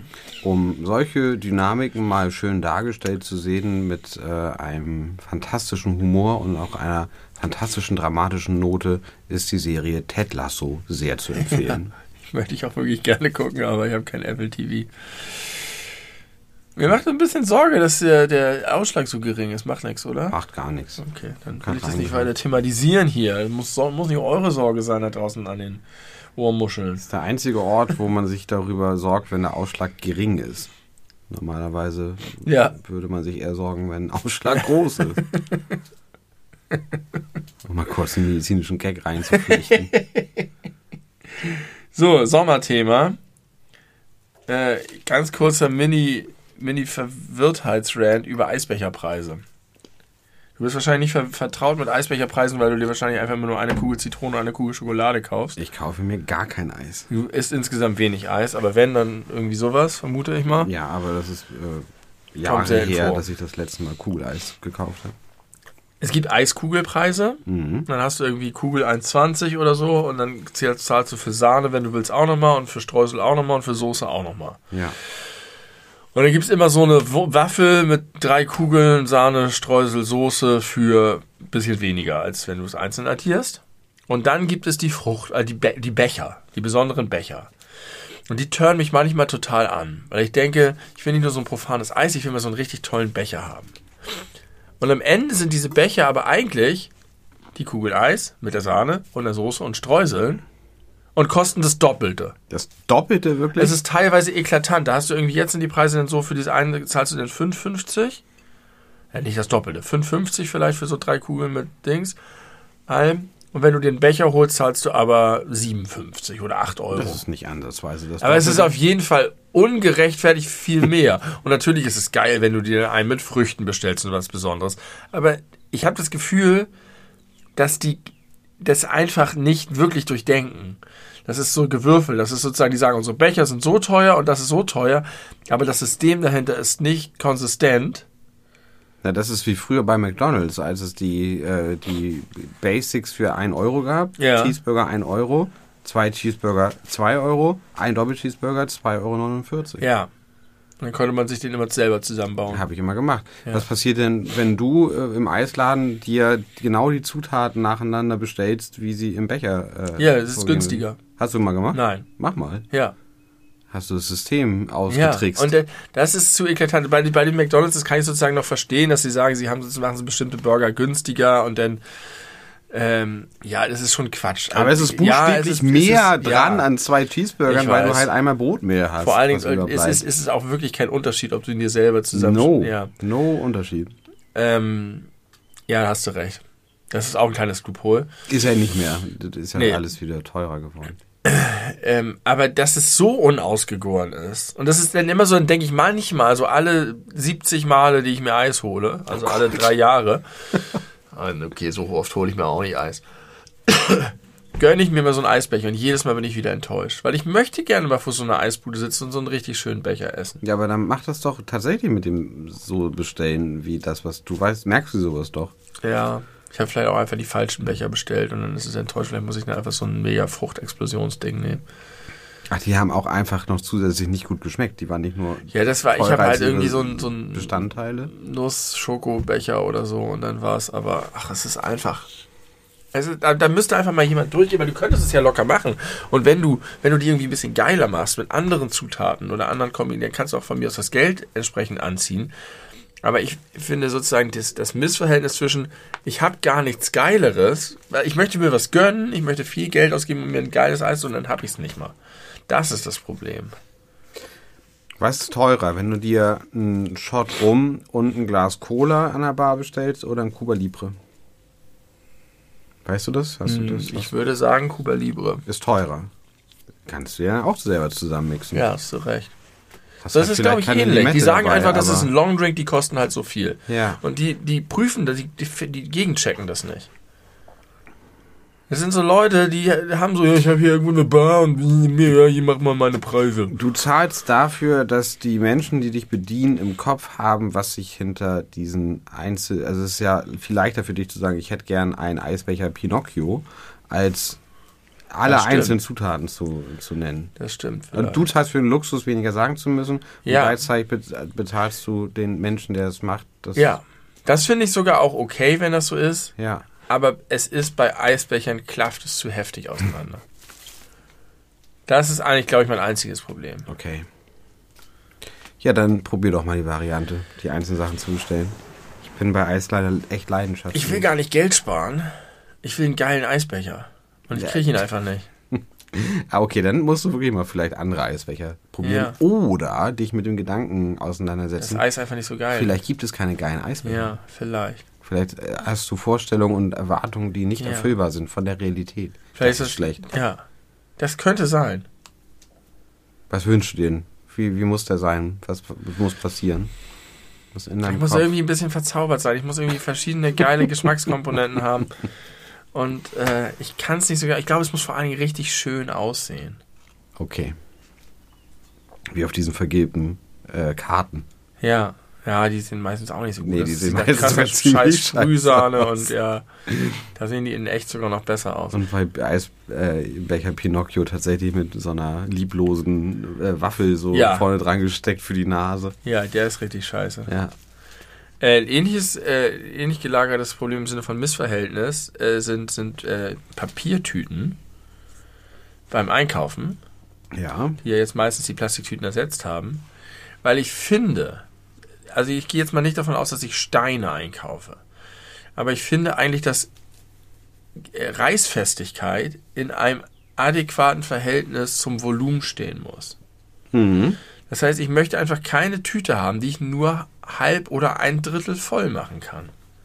Aber hängt es nicht da ein bisschen davon ab, was drin ist? Also wenn irgendwas Ja, ja. so Feuchtigkeit abgibt zum Beispiel. Ja, dann- jetzt mal Feuchtigkeit abgesehen, aber ähm, ja, na klar, wenn du jetzt sozusagen nur ein Liter Tetrapacks da reinpackst, dann ist es was anderes, als wenn du nur Chipstüten und Toastpakete reintust. Aber wenn ich einen normalen, gemischten Einkauf habe, dann kann die Tüte, darf die Tüte nur so groß sein, dass ich sie voll machen kann. Äh, ist dir schon oft eine Papiertüte gerissen? Ja, neulich gerade wieder. Okay. Also eigentlich kriege ich es immer hin, weil ich das schon mit einkalkuliere und die entsprechend so mache, dass die vom Gewicht her passen. Aber neulich habe ich mich irgendwie um eine Tüte verschätzt und dann war es und dann dachte ich, ja, es könnte gleich gerade so klappen. Und dann hat es gerade nicht geklappt. Und dann habe ich die an die Fahrradlenker gemacht. Das ist übrigens auch eine Frage, die ich habe. Ich habe immer den Eindruck, wenn ich die Tüten selber trage, reißen sie nicht so leicht, wie wenn ich sie an den Fahrradlenker halte, weil ich das Gefühl habe, der Fahrradlenker ist unnachgiebig. Wo reißt es? Reißt die Tüte? Unten? Unten. Auf dem Boden sozusagen. Ich habe sozusagen das Gefühl, der Fahrradlenker, dem ist es einfach scheißegal, was da dran hängt. Der ist stur und starr und fest. Und ich hänge das an und das, das, da unten ist so, nein, hey, lass mich nicht los. Und der Fahrradlenker sagt, fuck you. Und ich kann so ein bisschen nachgeben, ein bisschen Bewegung mit- reinbringen, mitschwingen. mitschwingen und so. Ist, ich weiß nicht, ob es physikalisch irgendwie sinnvoll ist. Naja, ja. Weiß ich auch nicht. Ob das auch wirklich einfach stimmt, was du da sagst, oder ob das nur dein Gefühl Nur mein Gefühl, also es ist mein Gefühl, vielleicht Und stimmt vor allem man bräuchte ja sozusagen die Gegenprobe mit einer Tüte mit dem exakt selben Inhalt, um das Ja. überhaupt überprüfen zu können. Und exakt selben Reißfestigkeit. Ja, Was wahrscheinlich auch anders ist, weil das sind zu viele Variablen. Ja, anderes, anderes Recyclingpapier, was da drin liegt. Das eine hat ein Kicker-Sonderheft im Henkel, das andere hat nur so eine Rolle Klopapier. Ja. Kicker Sonderheft. Das ist stabiler. Kaufst du bald? Kaufe ich nicht, nein. Nein? Okay. Ich früher geliebt. Auf jeden Fall ist mir das denn, ich habe es an den Fahrradlenker gehangen, bin, bin, hab's geschoben und war da gerade an der. Geschoben auch noch, Ja. nicht gefahren. Ja, ich weiß nicht, ich glaube, ich wollte gerade aufsteigen Mhm. und in dem Moment reißt die Tüte. Und dann so mit, und zwar auf der, genau auf der U-Bahn-Brücke Langhornmarkt, weißt du? Mhm, mhm, Wo, wo, wo es diesen völlig bescheuerten, nicht existenten Fußweg gibt, Ja. weil neben dem Fahrradweg direkt der Bus hält. Und da waren richtig viele Leute, die auf den Bus gewartet haben. Und es macht Rums und es kracht und ich musste so lachen, weil das so, so bescheuert war. Und kein anderer, also alle gucken, glotzen, glotzen, wirklich alle glotzen. Mhm. Und es ist weder, gibt es irgendwelche Beileidsbekundungen oder mitfühlende Blicke, noch steigt jemand in die, die Belustigung ein. Es sind einfach nur leere Gartenzwerge, die da stehen. die kannst du alle umtreten und keinen stört. Und dann kam ganz netter, ich würde mal sagen, Schüler, Oberstufenschüler, und war total emsig dabei zu fragen, ob er mir irgendwie helfen kann oder wie ich das jetzt nach Hause kriege und so. Da hat er mir geholfen, das aufzusammeln. Ja, und dann hatte ich nur noch eine Tüte für den ganzen Scheiß. Oh, Statt zwei. stimmt. Ist irgendwas kaputt gegangen von dem, was du Nichts. gekauft hast? Was habe ich dann gemacht? Ich habe noch mehr in meinen Rucksack gestopft. Ich habe noch was auf meinen äh, Gepäckträger gestopft und den Rest in die volle Tüte und habe die Tüte dann von unten Von angefasst. Mhm. und dann mit der sehr schweren Tüte sehr weit den Weg mit dem Fahrer nach Hause geschoben. Ich habe mich immer schon gefragt, bei Ich hätte Kevin, auch zurückgehen können und mir noch zwei Tüten holen können. bei Kevin allein zu Hause. Geht ja auch irgendwann Ja. einkaufen. Beide Tüten reißen Beide gleichzeitig. Tü und zwar in der exakt selben Sekunde. Wie ist das möglich? Wie sie haben sie das filmerisch wie gemacht? unwahrscheinlich, dass das passiert. Mir fällt zum ersten Mal auf, wie unrealistisch dieser Film ist. Ja. Wegen dieser Szene. Der Rest geht eigentlich. Das war nur für den visuellen Gag. Ich, aber ich habe die Szene sofort vor Augen. Ist filmerisch Ja. geil gemacht, geframed. Ist gut. Ja. Oder einfach ganz oft gesehen. Ja, wahrscheinlich auch. Aber ich glaube, das ist auch eine einfach. Das kannst du dir so als Bild vorstellen und es sieht gut aus. ist das New York oder nee, ist es zu Hause? Das ne? zu Hause, ja. Aber es ist irgendwie Weil Schnee. New York ist ja im Hotel. Da muss Ja, er genau, da muss er nicht einkaufen. Da macht das Tim Curry für ihn. ähm, ich möchte dir ein schönes Gefühl machen. Hast, hast, du, hast du irgendwann in den letzten zehn Jahren Kevin allein zu Hause gesehen? Ja, bestimmt. Ist er gut? Ja. Ich habe den als Kind wirklich richtig toll gefunden. ja, also wahrscheinlich nicht so, mehr so, wie du ihn als Kind gefunden hast, aber den kann man auf jeden Fall gut gucken. Und als Erwachsener sieht man einfach, dass bei ungefähr äh, vier Fünftel aller dieser Booby-Traps, also dieser Fallen, die er für die Einbrecher da aufbaut, dass die in echt einfach gestorben wären. Sofort tot. Sofort tot wären. Ja. Das wär, ist mir als Kind, habe ich da keine, mir keine Gedanken drüber gemacht. Aber wenn man eine Treppe hochgeht und von oben wird mit Schwung ein Bügeleisen Ja. an einem Seil mit einem mit, mit großem Schwungbereich. Nee, das sind diese Tonnen, diese Fässer. Das Stimmt. also da unten durch die, die Müllklappe oder die, die Wäscheklappe auf dem Kopf. Richtig, und dann gibt's ja auch noch die Bowlingkugel, die hinterherfällt. Ja. Also da wären so viele Schädelbrüche.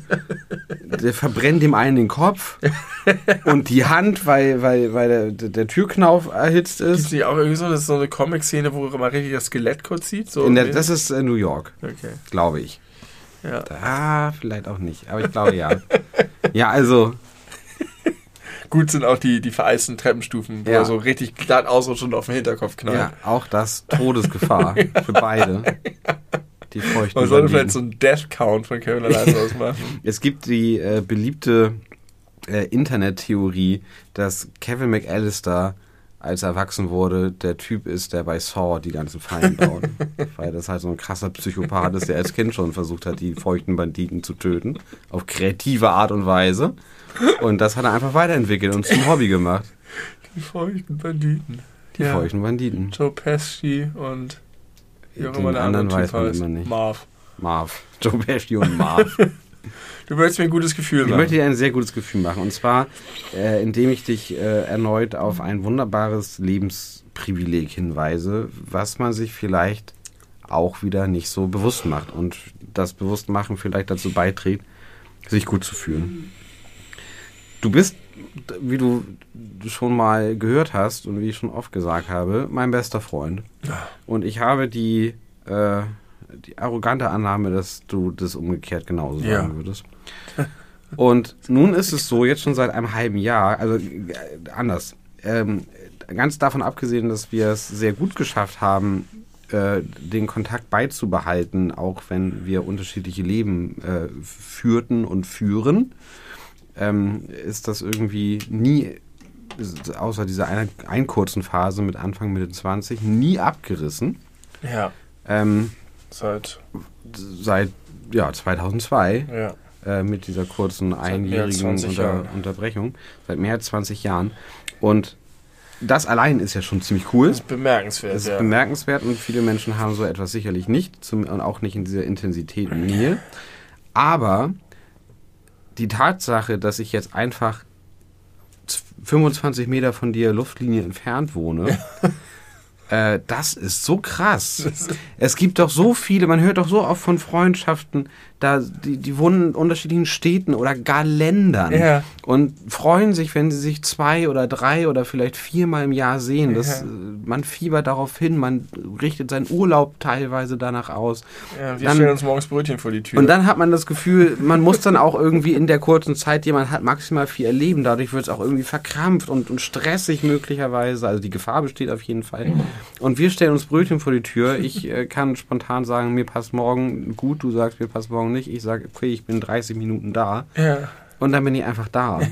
Und äh, es ist nicht nur diese Idee einer super engen Freundschaft, von der man dann irgendwie Wochen und Monate lang zehren muss, weil man nichts Neues bekommt, äh, weil man eben halt nicht das Privileg hat, so viel Zeit miteinander verbringen zu können, sondern es kommt immer mehr dazu. Ja, richtig.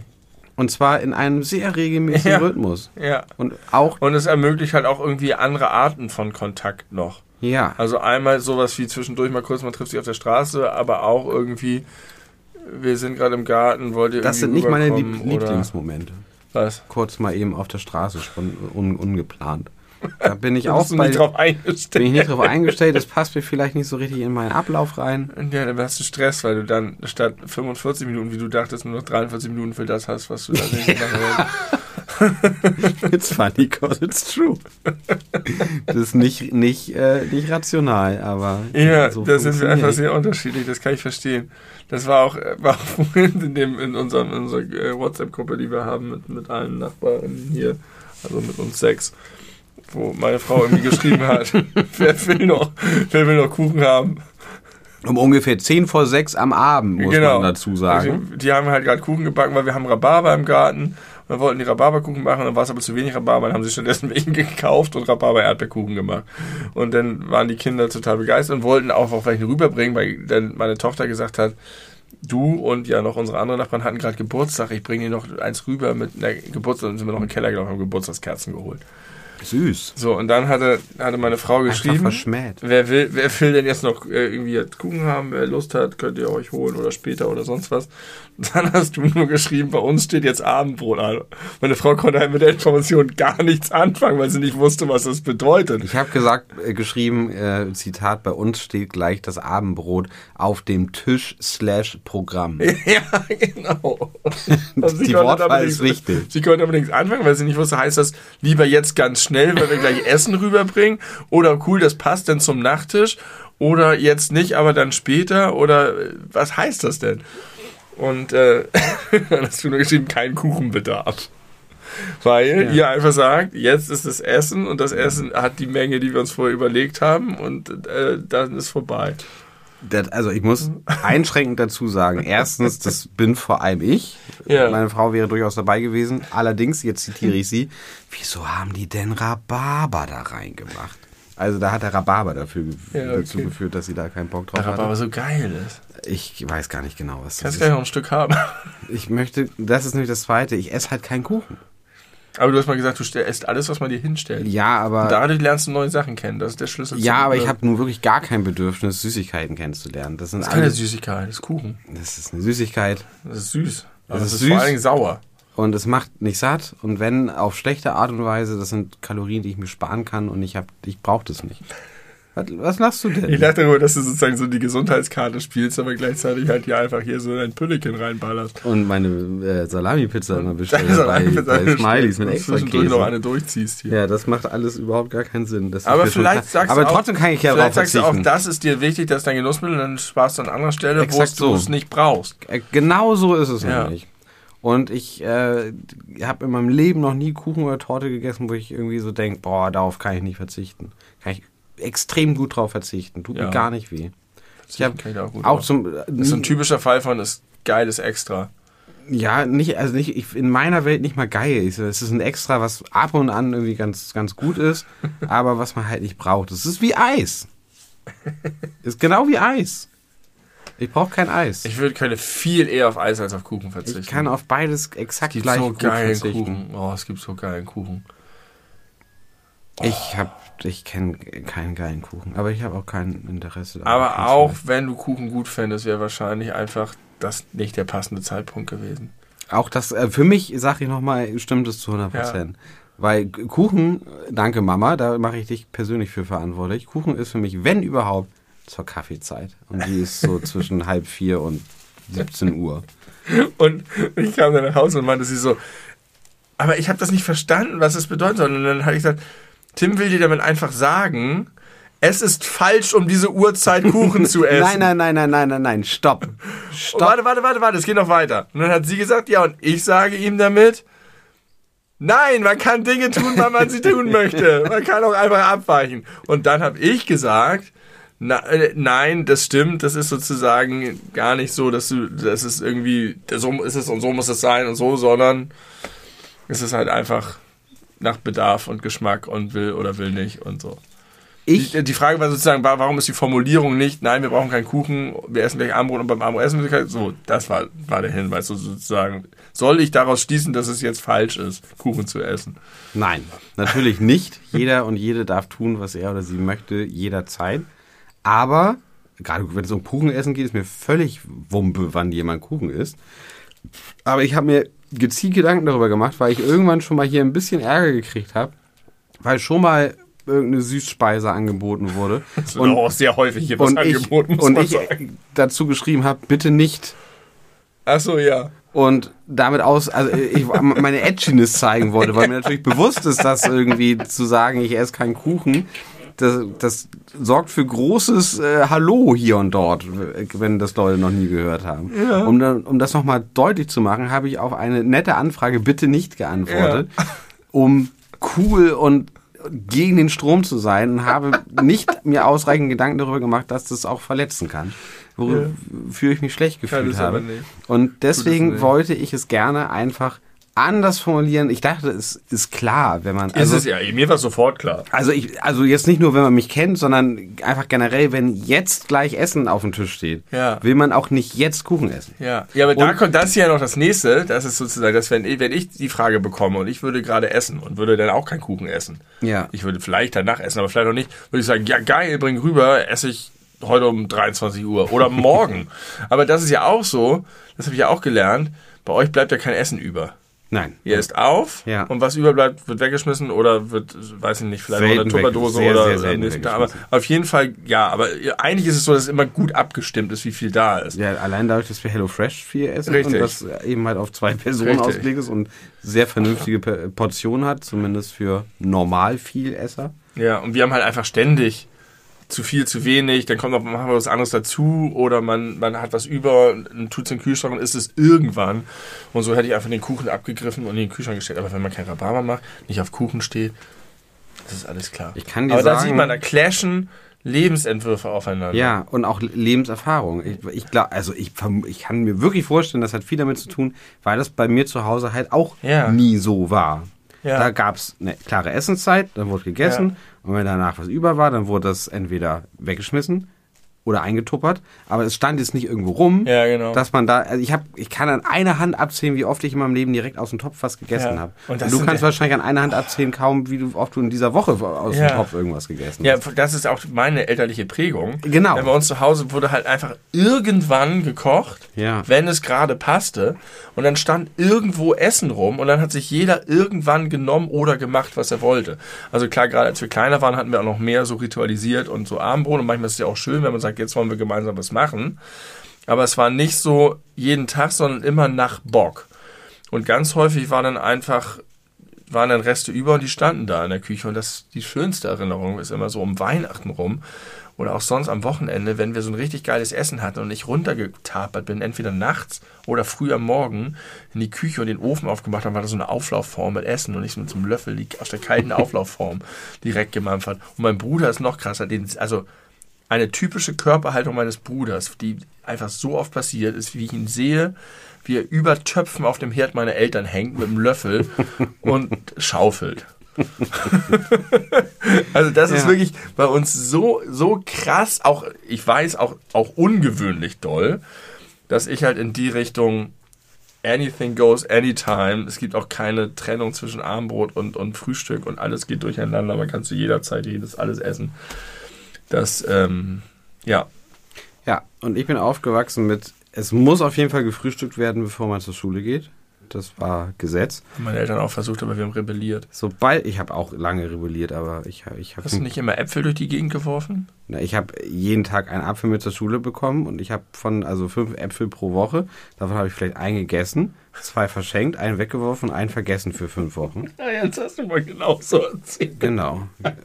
Äh, das trifft eigentlich ganz gut. Dann hatte meine Mutter, meine Mutter hat auch, äh, also meine Mutter hat einfach immer straight dieselben Sachen, also die gleichen Sachen gekauft, gleiche Marken. Ja. Also, hat, dann hat man irgendwas ausprobiert, dann fand man das gut und dann äh, dann war das einfach das Ding. Früher klassischerweise Trinkpäckchen, wir sagen Sunkist, es heißt Sunkist. Ich habe auch Sunkist gesagt. Ich alle deutschen Jeder Kinder haben, Mensch. glaube ich, Sunkist gesagt. ähm, und dann war das einfach, das wurde dann einfach jede Woche beim Wocheneinkauf bei Aldi immer wieder oder bei, bei Tom, genannt Tum Ja. von meiner Mutter. äh, ich gucke jetzt immer zum Mikrofon, wenn ich meine Mutter direkt anspreche, weil ich weiß, dass sie hört. Die da drin sitzt. Sie sitzt im Mikrofon und ist äh, stille Lau- Lauscherin. Ähm, und manchmal haben sich so Sachen eingefahren, die gar nicht mehr nachvollziehbar waren und überhaupt gar nicht gut. Zum Beispiel, ich habe immer schon gerne Kakao getrunken. Das Ja. hat sich bis heute nicht geändert. Und meine Mutter hat mir dann auch jeden Tag einen Kakao mitgebracht. Und irgendwann hat sie dann einfach, weil sie sich wahrscheinlich Das heißt, die hatte, einen Sojakakao. Ja. Und danach war es jahrelang ein Sojakakao, weil dann Ja. war es einfach so drin, hier steht äh, Kakao für, für das Kind, los, weiter geht's. Nicht drüber nachgedacht. Da habe ich fünfmal sagen können, bitte kein Sojakakao mehr. Dann stand wieder Sojakakao da. Ich habe Hatte nichts anderes. häufig, häufig solche Kämpfe geführt mit welches, welche, aber das ist ja auch so, ich kenne das jetzt auch von der anderen Seite. Mein Vater kauft ein für vier Personen. Das ist der Einzige, der eingekauft hat. Immer mega viel. Wir waren heranwachsende Jungs, wir haben alles in uns reingeschlungen. Und dann natürlich immer, oh, du hast schon wieder die falsche Sorte gekauft. Oh, wie kannst du denn nur, da muss, so, muss er sich alles immer anhören. Zusätzlich wurde einmal die Woche ein Essenswochenplan geschrieben. Entsprechend eingekauft und abends Gesetz 18.30 Abendbrotzeit. Also Abendbrot unter der Woche. Ne? Weil man hat ja mittags gegessen, wenn man aus der Schule kam. Entweder bei meiner Mutter oder bei meiner Oma. Und abends dann 18.30 Abendbrot unter der Woche. Und am Wochenende gab es dann immer nur zwei Mahlzeiten, spätes Frühstück und warmes Essen. Jetzt ist ja Abend. die Frage, zwei Fragen stelle ich mir. Erstens, was ist die Funktion davon? Ist das Kontrolle und Struktur? Sicherheit und Struktur im Sinne von, man muss nicht on the go Sachen entscheiden, man muss nicht spontan sein, man muss nicht kreativ sein, man hat einfach Sicherheit, Essen ist geklärt, das ist grundwichtig und da hilft eine Struktur, um keine Fehler zu machen, um es nicht zu vergessen und so und um nicht in Situationen zu kommen. Und warum ist es bei anderen, wie zum Beispiel bei meiner Familie, so anders? Weil, also entweder ist es, dass man sagt, ich habe keine Lust, mich an meine eigene Vorgabe zu halten, sondern ich will jederzeit entscheiden können, was ich will und worauf ich Lust habe oder auch umschmeißen können, wenn ich auf was anderes Bock habe, was meine Frau ja noch extrem übersteigert, noch mehr ist. Die will ja bis zum Schluss alles Alle nach, nach. Laune sozusagen Ja. entscheiden können und nicht nach Plan. Und dann, und das ist ja das eigentlich Interessante, und das ist jetzt bei sowas hier, wie wann isst man seinen Kuchen, ist das ja noch so ein, im, im neckischen Edginess-Bereich, wie du gesagt hast. Aber ich kenne das aus anderen Bereichen von richtigen, wie man lebt. Wo lebt man? In welchem Stadtteil lebt man? Ähm, wie ist man? Wie kleidet man sich? Wie gibt man sich? Was für Hobbys hat man? Dass es davon abhängig dass, ist. dass, dass das, was man ist, und wenn man gerade mit Freunden dann in Kontakt kommt, ohne dass man da- darüber äh, missioniert oder redet, dass schon die Tatsache, wie man lebt, als Kritik am eigenen Lebensstil aufgefasst wird. Also wenn jetzt ähm, ähm, Leute irgendwo hinziehen und das sozusagen auch vielleicht mega abfeiern oder total zu ihrer Identität haben, fassen es manche Leute als Kritik an sich auf, dass sie nicht so sind. Dass gesagt wird, dass sozusagen automatisch mal vermacht wird, wenn du nicht in der Stadt wohnst, bist du nicht cool. Und alle Leute, die rausziehen, sind uncool. Und wenn dann Leute rausziehen, die eigentlich cool sind, muss man die ganze Zeit betonen, wie cool es in der Stadt ist, weil es so ein Battle of Lifestyles ist. Weißt du? Ja. Dass man sozusagen nicht einfach nur sagt, das ist meine Prägung, ich mag das so, ich kenne das so, sonst was, sondern das ist das Richtige. Das ist das wahre Gute. Und du machst das häufig so als, als, als, als Spaß, um so ein bisschen zu trollen und zu ärgern. Aber immer bei Sachen, wo ich weiß, dass es auf jeden Fall nicht das Richtige und Coole ist. Ja, und, und vor allen Dingen bei Sachen, wo es so offensichtlich so Banalitäten sind. So ein Beispiel, wie man seine Kekse isst oder so. Das ist dann eher funny, wenn man sagt, Leute, die ihre Kekse so essen, sind halt kaputt. so, weil das halt, daraus entsteht Humor. Aber ich kenne das halt so, dass es wirklich ein großes Thema ist, dass Leute mit ihrer Identität kämpfen, dass sie sagen, ich habe solche Angst, spießig zu sein, uncool zu sein, nicht mehr dazu zu gehören, dass sie zum Teil Dinge tun, die sie selber gar nicht wollen. Ich weiß nicht, ob ich das kenne. Also aus, aus eigener Erfahrung. Und wenn, ob ich das wahrnehme. Also mir fällt jetzt kein, kein konkret, also klar, ich kann mir das jetzt so vorstellen, wenn du es so darstellst, dass es sowas gibt und das will ich gar nicht anzweifeln. Aber ich kann mich nicht erinnern, dass mir das schon mal aufgefallen ist in irgendwelchen Situationen. Ich überlege gerade, als ich, äh, ich habe jetzt ja eine neue, neue Friseurin. Ich habe ja äh, Friseur Nadine äh, abgeschworen. Ja, also ich denke jedes Mal dran, wenn ich da vorbeigehe jetzt. denke ich immer, oh, sie hat einen Kunden gewonnen und verloren. Und verloren direkt wieder, weil sie keine Online-Buchung anbietet. Ja. Selber schuld. Sobald sie das macht, bin ich wieder da. Ähm, und ich muss gleich auch noch von meinem Friseur Barbierbesuch erzählen. Barbierbesuch, das stimmt. Du wurdest barbiriert.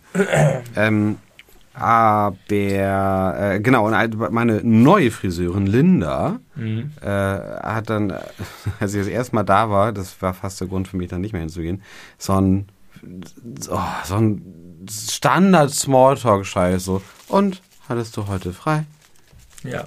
Weiß nicht, was ich tue, kennt mich nicht und einfach so ein Standard. Unbeholfene Versuche, Gespräche ja, in Gang zu bringen. Das wirkte auch so abgespult und ja. darüber sind wir dann tatsächlich so nach und nach äh, in, in, nettere Gespräche gekommen. Also vielleicht ist es einfach so, du machst das und es funktioniert in 80 Prozent der Fälle. Ja, kann, kann sehr gut sein. Und dann habe ich halt irgendwie, war ich dann dabei zu erzählen, ja, ich äh, wohne jetzt in Langhorn und habe vorher dann in Eimsbüttel gewohnt. Und dann halt direkt die Frage, warum zieht man aus Eimsbüttel nach Langhorn? Und dann habe ich halt meine guten Gründe äh, erzählt. Ich frage mich jetzt gerade, ob das irgendwie dazu ja. passt, dass da so diese Haltung hintersteckt. Das macht man doch nicht als normal denkender Mensch, wenn man nicht muss. Ja, es ist, glaube ich, immer so ein bisschen so eine, auch in Freundeskreisen, eine Selbstvergewisserung. Auch so ein bisschen dieses aus einer Unsicherheit heraus, ob der eigene Geschmack, den man vielleicht gar nicht so genau kennt, eigentlich mehrheitsfähig ist, stürzt man sich auf Konsensdinge. Und dann ist es eine Selbstvergewisserung. Wir in unserem Freundeskreis sind uns doch alle einig, dass wir links sind, dass wir das und das cool finden, dass wir diese und jene Musik hören, dass wir Leute richtig peinlich finden, die immer noch Aperol trinken. So und so gibt es so kleine Sachen, was ist alles spießig? Oh nee, das ist doch mega spießig, wenn man jetzt schon nach Hause geht. All diese ganzen und du musst Party machen oder du musst ähm, dich für äh, gutes Essen interessieren oder da haben wir auch schon häufiger geredet, wo du immer meinst, das kannst, kennst du alles nicht, ist alles nicht deine Welt, du kennst auch solche Leute nicht. Vielleicht kennst du auch solche Leute, aber du hast keine Antennen dafür oder es stört dich nicht oder sonst was. Mir, mir ist sowas früher auch äh, total über den Kopf gegangen, aber ich kenne sowas zum Teil aus dem Freundeskreis meiner Frau und irgendwie auch über, über andere Geschichten.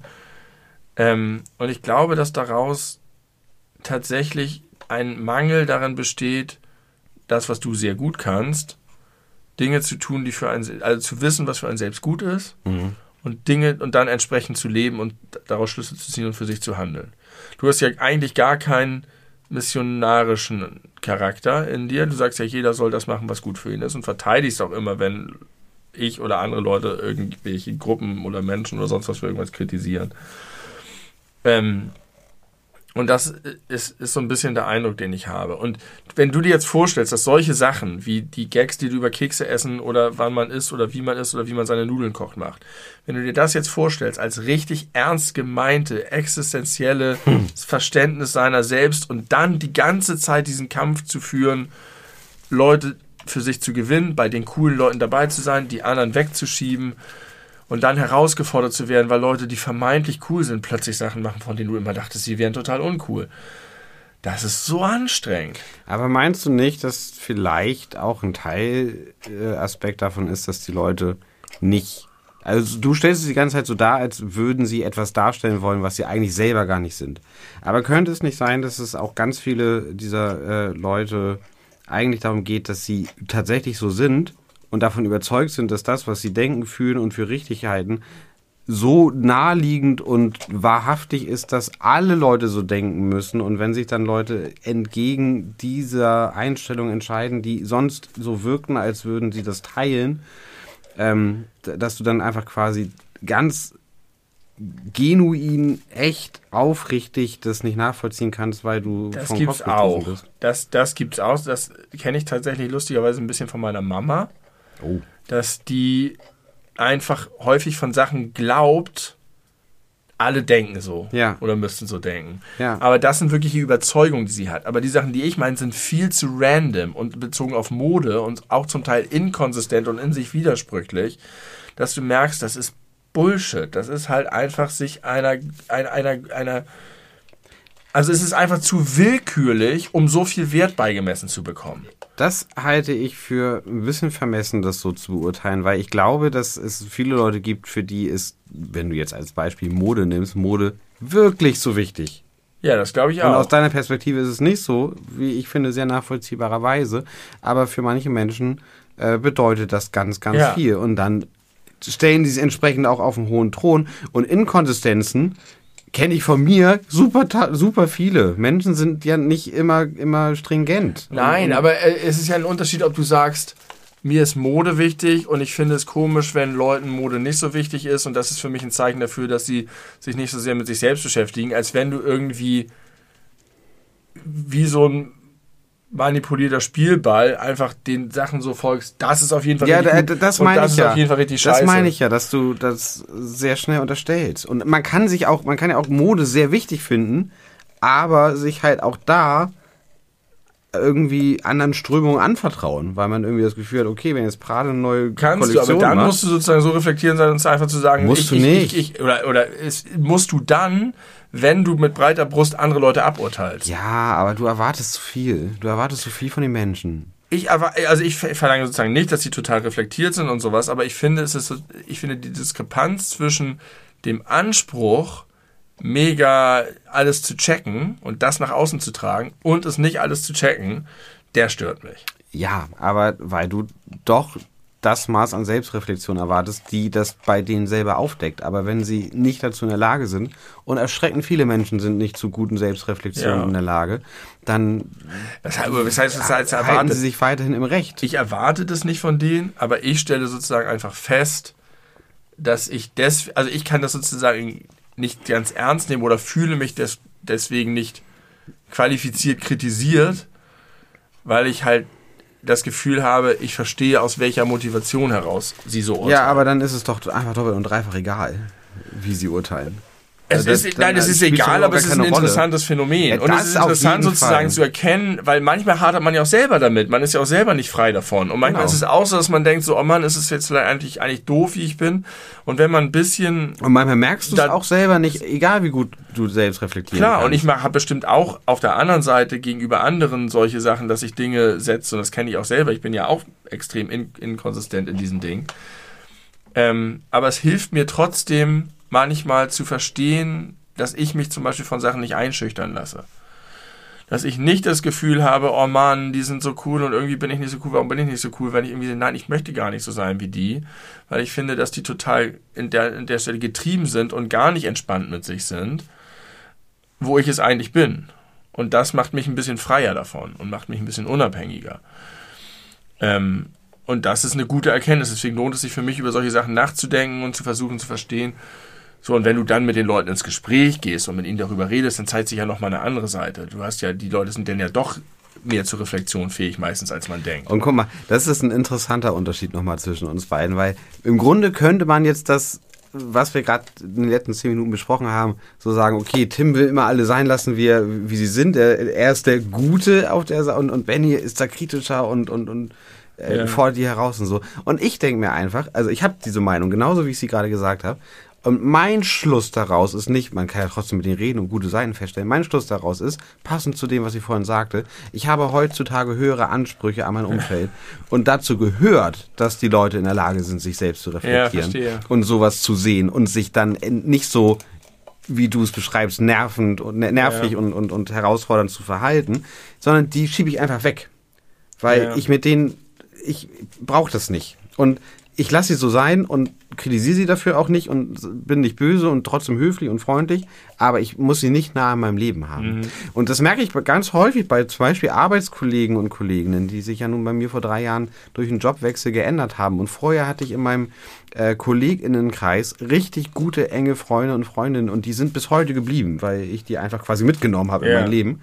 Und von meinem ganzen, noch viel größeren neuen KollegInnenkreis, da ist nahezu niemand dabei, wo ich mir sage, also mit dir habe ich richtig Bock auf privat Zeit zu verbringen. Ja. Die sind nett und ich habe mich auch schon mit denen mal privat getroffen und das war total schön und das werden wir auch bestimmt wieder machen. Aber da ist niemand dabei, ähm, wo ich jetzt sage, ich möchte jede Woche irgendwie Ja. mit dir irgendwie privat noch Zeit verbringen. Das ist interessant. Das heißt, einerseits bin ich sozusagen vielleicht kritischer und härter, aber andererseits dann auch offener vielleicht Ja, wieder. ja. Und also das ist mir schon ganz häufig aufgefallen, dass es bei mir diese Diskrepanz gibt zwischen, ich komme eigentlich mit allen Leuten klar und ich bin auch gar nicht so, dass ich einzelne Menschen krass aburteile.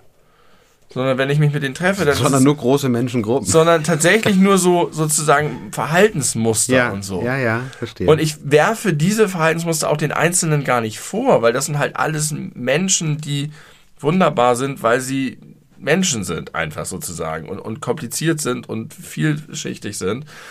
Und das äh, stelle ich immer wieder fest, dass man Leute, die man erstmal in eine Schublade einsortiert, wenn man die kennt, auch dann anders liest und anders sieht und interessant werden. Aber das nimmt trotzdem nicht, dass ich sozusagen so, so, so Verhaltensmuster entdecke und sehe, da, auch an mir selber. Da laufe ich selber in so viel Fehler rein. Und ich finde, das, also, meinte ich eben schon, mir hilft diese Beschäftigung damit sehr, zum einen mein Verhalten anzupassen. Das betrifft übrigens auch solche Sachen wie Sexismus und Rassismus und so weiter, wo auch ganz viele Leute das machen, in einem völlig anderen Verständnis und vor sich hertragen, ich bin auf jeden Fall kein Sexist und kein Rassist. Aber Und, und ich das genauso auch mache und gemacht habe. Aber je mehr ich sowas se- sehe und verstehe und meine Frau hilft mir da auch sehr, weil sie ganz häufig, ich nehme häufig auch zum Beispiel Kritik gar nicht wahr. Äh, also Kritik an dir Ja. oder? äh, Okay. Ganz viel perlt an mir, aber ich, ich lese, ich, ich sehe meistens eher nur das Positive. Und ich kriege das von meiner Frau mit, dass die manchmal mit sich hadert, weil sie irgendwie denkt, die und die haben das und das gesagt und vielleicht, und dann denkt sie über sich nach und so. Und ich habe gesagt, ach, die haben das wahrscheinlich, entweder haben die das gar nicht so gemeint oder die haben halt einen Arsch offen und äh, checken gar nicht das so. Und dann aber zu überlegen, wo kommt das her, wo kommt bei dir das Gefühl her, was haben die wohl gesagt, hat bei mir einen Prozess losgetreten, mich viel mehr mit menschlichem Verhalten und Aussagen und Beziehungen und äh, Abgrenzung zueinander und Gruppenzugehörigkeiten und so zu beschäftigen. Und das finde ich einfach super spannend.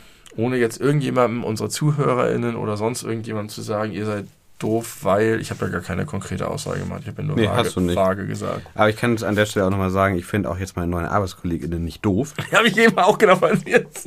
Aber kann ich voll verstehen. Geht mir übrigens in meinen auch so. Also ich wirklich nicht. Ich mag manche von denen wirklich sehr gerne und es mag auch sein, wenn ich dann doch mal irgendwie privat manchen Leuten dort näher kommen würde, dass ich dann nochmal Seiten auch gezeigt bekomme außerhalb des Arbeitskontextes, die ähm, nochmal alles ändern. Das Vielleicht kann hast du ja aber sein. auch einfach nicht mehr so einen Bedarf wie früher. Und das kommt auf jeden Fall auch Das dazu. geht mir auch so. Das kommt auf jeden Fall auch dazu. Weil du jetzt 25 Meter von deinem besten Freund genau. Du hast, wo wir ursprünglich du sorgst dafür, sind. dass ich keine neuen Menschen in meinem Leben Aber um brauche. das nochmal aufzugreifen, das ist wirklich, ich habe das ja vorher schon, als das so angedacht war, ich war ja, das war ja auch immer, ich wollte ja auch nicht pushen, aber so für mich war das völlig klar, was das für eine coole Gelegenheit ist. Und es ist jetzt gar nicht so, ein- so eine Revolution, weil wir haben uns vorher auch regelmäßig gesehen und wir machen ähnliche Sachen wie vorher. Aber ich finde das trotzdem, also das, das erweitert auch mein Zuhause irgendwie so. Ach, hübsch. Auch wie schön. Und also wirklich ja so sichtbar, einfach Ja. nicht irgendwie im Sinne von der Stadtteil so, sondern einfach hier direkt. Und das auch neulich, als wir hier Flohmarkt gemacht haben und dann die ganze Zeit einfach auf der Straße saßen und es ist irgendwie anders, als wenn ich das jetzt gemacht hätte, ohne dass ihr da wohnt. Oder wenn Ähm, ich dann nur irgendwie mittags vorbeigekommen wäre und am frühen Abend wieder gefahren wäre. Genau. Das ist einfach vom Feeling was anderes. Und ja. man ist dann auch so ein bisschen Teil des gegenseitigen Alltags, dann geht, kann ich halt einfach rübergehen und den Katzen schnell was hinwerfen. Das ist alles so niedrigschwellig und äh, ist jetzt auch, also auch mit dem, was du dahin gesagt, vorher gesagt hast, dass wir seit 20 Jahren befreundet sind und dass das schon so sonderbar ist, ist das in der Kombination schon irgendwie eine, eine ziemlich coole Nummer. ja, Privileg. Wirklich ein Privileg. Checkt eure Privilegien und erfreut euch an ihnen. Denn ihr habt welche, dessen, deren ihr euch wahrscheinlich jetzt gerade gar nicht so richtig bewusst seid. Weil bei mir war das, es ist, obwohl das erst ein halbes Jahr ist, irgendwie auch schon so normal. Ja, Ich äh, komme mal eben rüber und gehe mal eben weg und alles ist easy und äh, wie du sagtest, niedrigschwellig. Aber das ist überhaupt nicht selbstverständlich. Dass wir so lange oder immer schon in derselben Stadt wohnen, ist nicht selbstverständlich. Äh, I like that. I like that too. Daumen nach oben dafür. Wir haben ja in den letzten Folgen ganz schön viele solche Ja, ich weiß auch nicht. Irgendwie, das ist jetzt die Aber Phase. nächstes Mal gibt es wieder Lars, Kn- Lars Knallsoße. Mit La Und eine Lars Knallsoße. Last Christmas gibt's dann. Au, mein Arm tut so weh. vor, vor diesem schlechten Gag. Ich glaube, ich bin echt, ich muss mich heute Nacht irgendwie da doof raufgelegt haben. Ich bin auch heute Morgen ganz seltsam aufgewacht. Seltsam von der Also, Körperhaltung ja, her. ich bewege mich, glaube ich, wenig eigentlich im Schlaf. Ich wache ziemlich so auf, wie ich einschlafe. Aber heute Morgen war ich völlig verdreht. Der Oberkörper so zur Seite. Ich lag so halb irgendwie woanders äh, neben dem Bett und Hat denn vorher dein Arm schon wehgetan? nee, Dann weiß ich nicht, ob das wirklich da an dem Nachtmodus da lag. irgendwie, was meinst du mit vorher? Du also heute? vor heute Abend.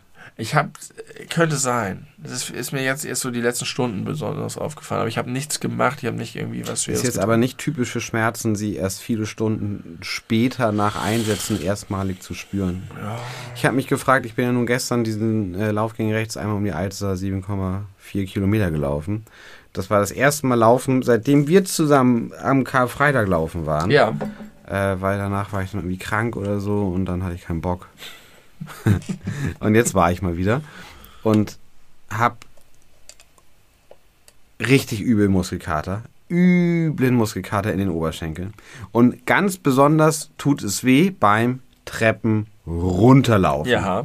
Das ist die schlimmste. Hoch ist auch unangenehm, aber runter tut wirklich das Fiebel ordentlich. Also die ersten Schritte oder Stufen dann und dann geht's ja meistens, wenn man so ein bisschen Andere ins Muskeln, Laufen kommt. dann- Ja, eben ja nicht. Weil, also, ganz äh, offensichtlich, weil sonst würden ja, also, die Muskeln, die wehtun beim Treppelaufen, sind ja die, die offensichtlich zum Treppelaufen genutzt werden.